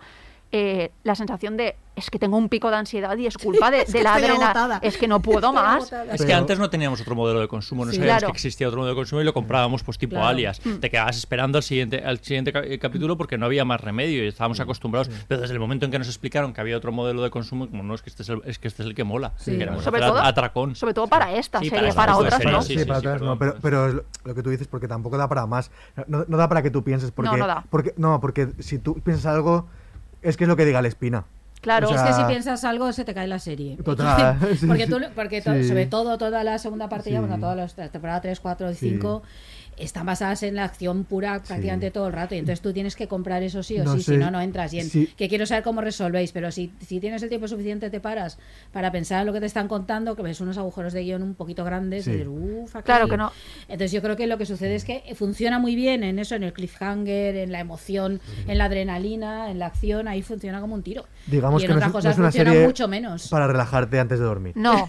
y no, y no da para diálogo semana a semana. O sea, no, No. por Eso ejemplo, es. Juego de Tronos sí que funcionaba semana a semana, pero esta serie No, esta da serie para diálogo a temporada. O de hecho, si, si me lo permitís, a serie entera. A o sea, serie yo creo que es una serie que hay que verla Sí. de Totalmente. principio a fin. Totalmente, Sí, sí, sí. absolutamente. No, y funciona muy bien lo que decía Arancha de, lo- de las líneas temporales, que por Mm, otro lado es hiper necesario en el, en el género, porque cuando explican el plan, cuando eso siempre hay que jugar con el Claro, eso flashback mola y mucho, demás. eso es- y eso, eso lo hacen muy bien. Y que te creo. tienen que sacar de ahí, si no, eh, la claustrofobia y, y- y pierdes el interés de Sí. todo el rato en el banco no funcionaría. Y está muy bien realizado. O sea, hablamos de la pasta de, de Netflix, pero está muy bien invertida. O sea, quiero decir, la épica la consiguen. Sí, sí, Hay sí. otras series de Netflix con mucha pasta que, Sí, sí, que- sí. que quedan mucho más ridículas en la inversión que hacen del Sí, dinero. Aquí hacen sí. una, eh, aprovechan muy bien todos los recursos y Mm. te metes directamente. O sea, quiero decir, eh, eh, formalmente está muy, Sí. muy, muy bien hecha. Ese comienzo, bueno, eh, es el segundo capítulo de la tercera temporada, donde se, se ven las naves tirando el dinero encima Sí. de la Plaza Callao. De, Qué mal, de- de- qué sí, mal lo de- pasó Jesús Colmenar ahí. Ya, ya, lo he descubierto después, Sí, pero sí, fue- hay es que- brutal y está, Sí, está muy hay bien. que hablar bien de Jesús Colmenar, de, de Alex Rodrigo, de Coldo Serra, de todos los, Yo de digo, directores, ¿no? Sí. Que, que Absolutamente. ahí es verdad que, que Está- está- Lo que pasa es que necesitan los flashbacks también porque el otro no se sostiene. A ver, sobre todo la cuarta es que es prácticamente mm, Es una un serie valle, ¿eh? bélica, es básicamente gente disparándose todo el rato. Tú no puedes sostener la serie solo con eso. Entonces, claro, estás ahí jugando todo el rato a los flashbacks, que a mí algunos te resultan, te resultan Sí. unos más interesantes que otros, todo hay que decirlo. El de Miguel Ángel Silvestre, ¿para sí, qué? este para nada. Para- meterle a él. Un personaje Vale. más que no existe. Claro, ya está. Sí. Pero que de hecho la serie funciona muy bien cuando una estas dos cosas, el ser una serie de acción por un lado y una serie de personajes por el otro. Y una serie de amor, que no lo estamos diciendo, pero las relaciones sí, eso es amorosas entre ellos es fundamental también en parte Sí. de- del éxito y de- de- del enganche. ¿eh? Sí. La gente sipea mucho con Sí, todas sí, las sí, relaciones. y tanto. De hecho, vamos a hablar de ello ahora, pero primero escuchamos un pequeño corte.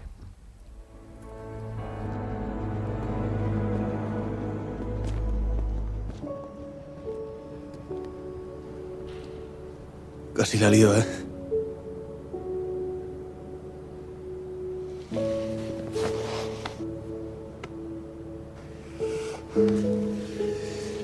Menos mal que el profesor siempre tiene un doble twist, ¿eh? Ah, cabrones.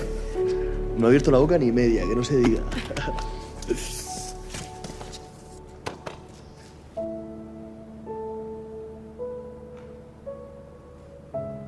No todo ha salido como hubiéramos querido.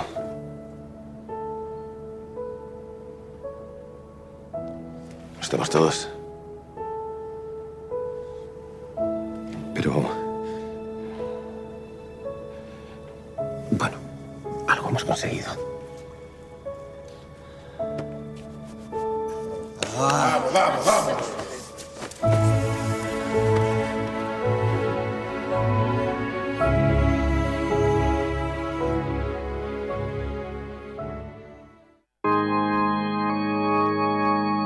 Ti amo, un solo de ti amo, in aria ti amo. Se viene testa vuol dire che basta, lasciamoci ti Bueno, vamos a ir acabando ya de, con la casa de papel. La acabamos con ella, la finiquitamos, Acabamos. la machacamos. Estábamos hablando de, de- de la cosa local, ¿no? Que Ajá. tiene, que tiene, que tiene Sí. la serie, que tú lo apuntabas como uno de los éxitos. Sí, ¿no? me parece una, una fortaleza, ¿no? Eh, ve- ver cómo, cómo la serie que es internacional, un éxito internacional, una de sus fortalezas es eh, ser muy local también, ¿no? Utilizar em, iconos eh, Como la paella, ¿no? Que me- meten paellas cuando Sanfermines. celebran algo, no recuerdo, había, les había salido algo bien y en un pulsito de estos que hablábamos con el Estado les dicen que les lleven paella como algo Ujú. tal. Claro. Pues les podían haber llevado Happy Meal. Yo qué Pero cosas que son reconocibles. Pero cosas que son Marca. España Muy- fuera de España. Pero fuera- Y yo creo que es local después de haber alcanzado Sí, sí, el éxito claro, internacional. No tanto en las dos primeras temporadas, donde Claro. yo creo que podrían eh, el, el robo podría ser perpetrado en otra parte del mundo, pero cuando ya son conscientes de que tienen eh, eh, tiene el poder. Cuando se sienten haz- muy seguros ya. efe- Claro, hacen marca España. Y que Cuando- está, que está muy bien. O sea, Sí, sí, sí. Y cuando puede, pueden poner Pamplona, música,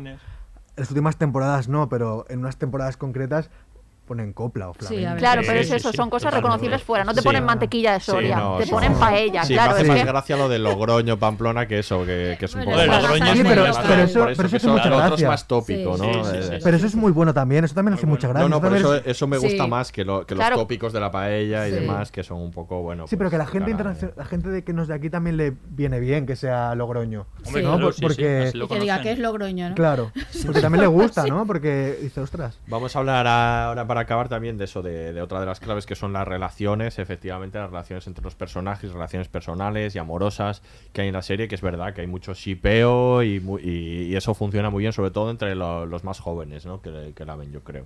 La... Debe de ser eso, porque a mí era lo que me sacó en un principio. A mí Sí. también. A mí Sí, sí, tanto pasa. lío amoroso, Sí. pues, no sé, Y yo soy muy de shipear. A mí las series de adolescentes. shipear, claro, sí, sabéis que me encantan las series de adolescentes. Y es que aquí ni es. O sea, no son relaciones mamarrachas, que son las que yo compraría. Son relaciones Que son un poco intensas, ¿no? que es que no, claro, no me interesan, sinceramente. No, no las compro en Pero ningún somos momento. nosotros, ¿eh? Porque a la gente, quiero decir, el rollo sí. Río, Tokio, estaban muy a, muy, muy a tope. el, el- sí. el rollo tríos por ahí con Denver, No, más tarde con es esencial Manila. porque todo el segundo robo está justificado por lo de Río, ¿no? No, Es vuel- decir, no está- vuelvas a mentar a Manila porque es que tengo muchas cosas que decir y no tenemos tiempo. No tenemos tiempo, ¿no? Bueno, pero eso hay que decirlo, porque Sí. yo creo que todo el tema, ese es un personaje muy, muy equivocado. Sí. Sí, muy muy equivocado, como otros discursos Equivo- de género que... Claro, equivocado sobre todo en el sentido de que si va a haber un personaje trans, deja que lo interprete un actor o actriz trans. Para mí eso es fundamental. Sí. O sea, Sí, esa- además a y estas alturas ya sí, antes Sí. se podía Sí. permitir, pero ahora ya no. Sí. Además ya venían de, de Y la no Casa de las y Flores. no compres Sí. todos los tópicos asociados eso sería con, ideal. con eso. Es que yo creo que van metiendo la pata todo, todo el rato con el personaje. Es O que representación sí, pero es- representación bien. Claro, claro, es una representación torticera, absolutamente. Sí. No, Por mucho que esté, de- absurdo. esté Manolo y Benito, que son Denver y su padre alrededor. O sea, quiero Sí, decir, sí. pero no. pues, Sí. Está muy mal, muy mal concebida. Y luego crean un triángulo amoroso que no va a ninguna parte. No. que lo único que quieres Es que ni lo es, ni lo ¿Para es qué? tampoco. Pero es que los Esa, esa cosa tonta Conforme te lo dan, te lo quitan. de, Lo besé y me di cuenta de que, que no sentía eso. Pero eso de es verdad necesitáis besar a la gente. No, eso es para demostrarte que Denver puede ser súper open mind. Es decir, Sí, que puede enamorarse exacto. de una mujer trans, el Cómo chico va- del cómo va barrio. creciendo el personaje, sí, va por ahí, sí, va por ahí. O sea, la idea es la intención es buena, pero Sí, está pero no fatal. acaba Pero, de pero no, no aportan nada. habla- Como que sea importante las relaciones, No. pero no aportan absolutamente nada. No, cubría pero- una cuota de pantalla que les ha faltado con el personaje afroamericano, el personaje Sí. asiático, pero era una cuota Sí. pura de pantalla. Sí, para que luego alguien el discurso aquí estamos, Claro. trans, no sé qué. Sí, no sí, sí. Y es bueno, sí. Y luego está el tema del género. ¿eh? Acabemos hay para de hablar, hablaremos breve, pero da para hacer el- Ahora yo nos Bueno, miramos. Ha, Sí, ha eso dado como- clave también antes Arancha diciendo pues el personaje de Tatiana, por ejemplo, desaprovechado, el personaje de. Tokio lo hemos hablado, se puede entender en claves masculinas también, no sé. Es que son muchas cosas. Ya, ya solo desde el punto de vista del argumento, que decían que dos de las mujeres se enamoran de dos de los atracadores y eso justifica su posición dentro de esto. Que dices, caramba, estamos en un mito romántico, ¿no? De la mujer que se enamora del chico malo, que no sé qué. Esta una. Esta por la parte del Vas a argumento. enumerarlas o lo- todas. no, no, porque no da tiempo. o la que comentaba Arancha, pero por ejemplo, a mí me. Es que la serie es muy machirula, o sea, es Sí. muy, no, no solo que sea machista, sino machirula en el sentido de que es una especie de exhibición de masculinidad tóxica todo el rato, incluso por parte de las mujeres. Excepto Nairobi, que creo que Sí, es más cosa de Alba Flores que de cómo está Sí. escrito, el resto de personajes femeninos Sí, son- están llevados al extremo, tienen una historia masculina detrás y su poder y su autoridad es representación pura de machirulismo. O sea, ellas tienen éxito porque eh, se comportan como, ellos, hombres, como tíos. básicamente. Efe- Efectivamente. Sí, sí, no, eh, sí, se comportan Como como, hombres tíos en la- tóxicos. no, se Claro. comportan como tíos en la parte cuando toca la acción y cuando toca tomar decisiones y no sé qué, pero se comportan como mujeres, eh, las sexualizan cuando toca. El personaje de Sí. Tokio, yo creo que ca- eh, en las todas las interacciones que tiene con personajes masculinos Habría que verla de nuevo, cosa que no haré, pero quiere decir que tiene un tanto por cien elevadísimo de sexualización cuando Sí, está sí, hablando sí. con un personaje masculino. O están hablando de follar, o se está, o está El de paternalismo de Gandía o con está ella. estableciendo Uf. una especie de filteo como provocador, o sea, su manera de provocar, por ejemplo, o sea, a Gandía, por ejemplo, ¿no? Todo eso que dices, es necesario esto todo el rato, es así. Por ejemplo, con el personaje de Tokio, clarísimamente. Pero es que luego, además, eh, toda la forma de entender eh, cómo resolvemos las situaciones, salvo en el caso del profesor, es a que no tienes huevos, a que no tienes cojones, no hay cojones de yo tengo más cojones que tú, demuestra que eres un hombre, es que esto- todo el rato. Y hubo un momento que me molestaba. De hecho, Pero eso es- me molestaba de verdad, de podéis dejar de... Sí. Eso sobre todo, eh, he de decir que esto sobre todo se plantea en las tres últimas temporadas y no tanto Sí. en las dos primeras. Sí. Es hay una manera de entender todo eso todo el rato en términos de medirse, eh, Sí. seas hombre o mujer. ¿eh? Eso está muy bien escrito en el profesor porque vemos que él sexualiza a, a- a Raquel Murillo al principio Sí. y luego vemos que cuando empieza a negociar con hombres hace exactamente lo mismo. Entonces ahí está, está muy bien hecho porque te da a entender que no lo hacía por ser una mujer, sino que lo iba a hacer con cualquiera. Pero a mí me duele personalmente lo de Tatiana. O sea, el momento en el que. Tatiana, que es la mente detrás de, de todo, o sea, la que lo ha cambiado todo, y se gira el, el hijo de, de Berlín y le hace, shh, calla, Sí. esto es cosa mía. que Eh, manda un papelito con un Chiqui, no has hecho nada, o sea, es- eres- e- ella es la reina la que lo ha hecho Sí. todo y él básicamente dice, calla que tú no sabes, que ya lo hago yo. No has hecho nada. Sí. Entonces sí, sí. no destruyas así a un personaje que podía ser icónico. Sí, podría Sí. ser muy bueno. Pero es que luego también de todos los personajes que mueren, aunque mueren algunos hombres de la banda, mueren dos de las mujeres, que hay muy poquitas. Que por cierto, eso ¿Y te iba a se decir, son, Son, cua- Estocolmo. son las dos importantes. Las dos importantes. Son un ¿Y quién se 4%. queda? Estocolmo, Sí. eh, quiere decir que es un personaje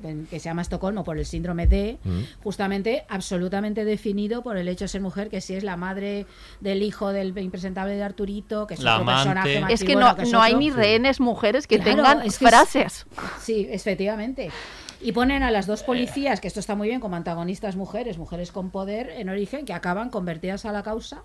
Una por amor, me entrego por amor y ya está, y todo hecho, que de hecho empieza a perder interés cuando se convierte en Lisboa. Absolutamente. Porque yo ese personaje tiene todo el interés cuando es la policía y el juego del gato, del gato y ratón, que se está bien sí. y bien Muy bien.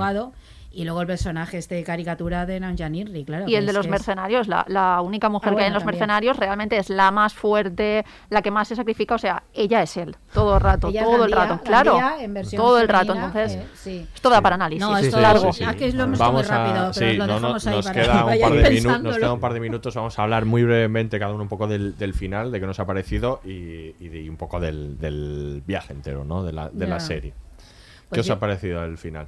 A ver, pues el final yo creo que se metieron un poquito en un jardín.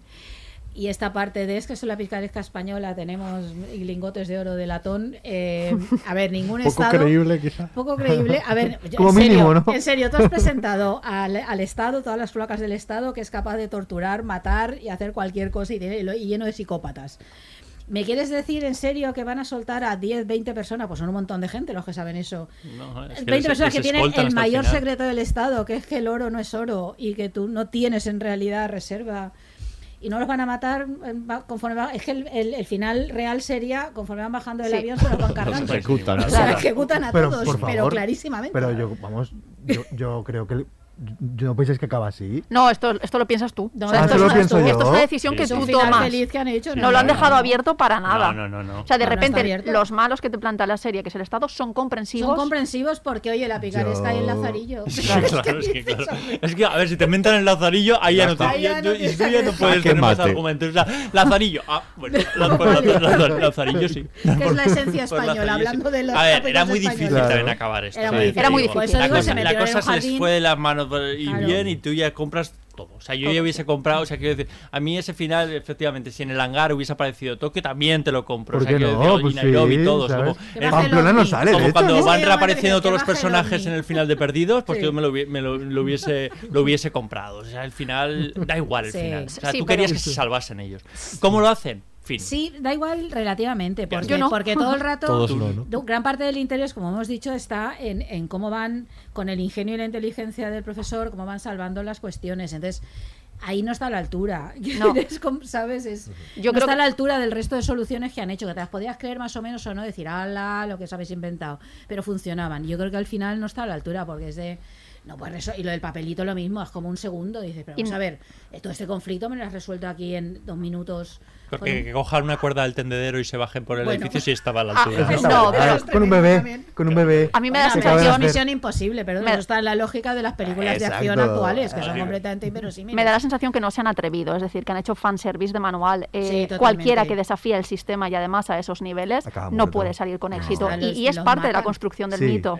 O sea, para mí, Claro. Está bien, o sea, está bien. Para mí, efectivamente, Sí. que ellos muriesen, Sí. que, nadie que nadie supiese que, Claro. en la, que Sí. o sea, aunque no se encontrase el oro, y Sí. aunque efectivamente los que habían girado todo y habían dado el golpe maestro al final se quedasen ellos con el oro, el Estado se quedase sin nada y ellos estuviesen muertos, Es un buen final. para mí era el final. Sí, sí, y sí. creo que era el final más Era creíble dentro de toda la trama. Imposible de plantear. sí, Pues, pero pues con esa reflexión final lo, lo dejamos. Me, me parece estupendo. Hubiese sido un buen final también, es verdad. Sí. Tienes razón. Nos despedimos a Arancha, Xavi, muchas gracias por habernos acompañado. Gracias a vosotros. A vosotros. Ahora Miguel nos queda uno para acabar la temporada, pero qué uno, ¿eh? Qué Qué uno.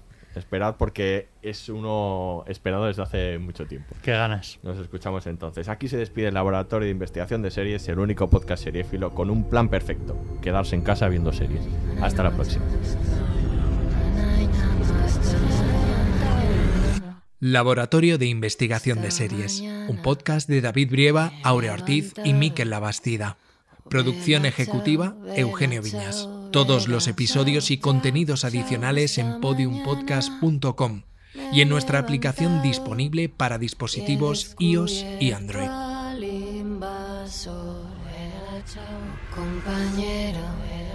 Quiero ir contigo, vela, chao, quiero ir contigo, porque me siento aquí morir. Y si yo caigo en la batalla. Vela, chao, vela, chao, vela, chao, chao, chao. Y si yo caigo en la batalla, coge en tus manos mi fusil. Una fosa en la montaña. Vela, chao, vela, chao, vela, chao, chao, chao. Cava una fosa en la montaña, bajo la sombra de una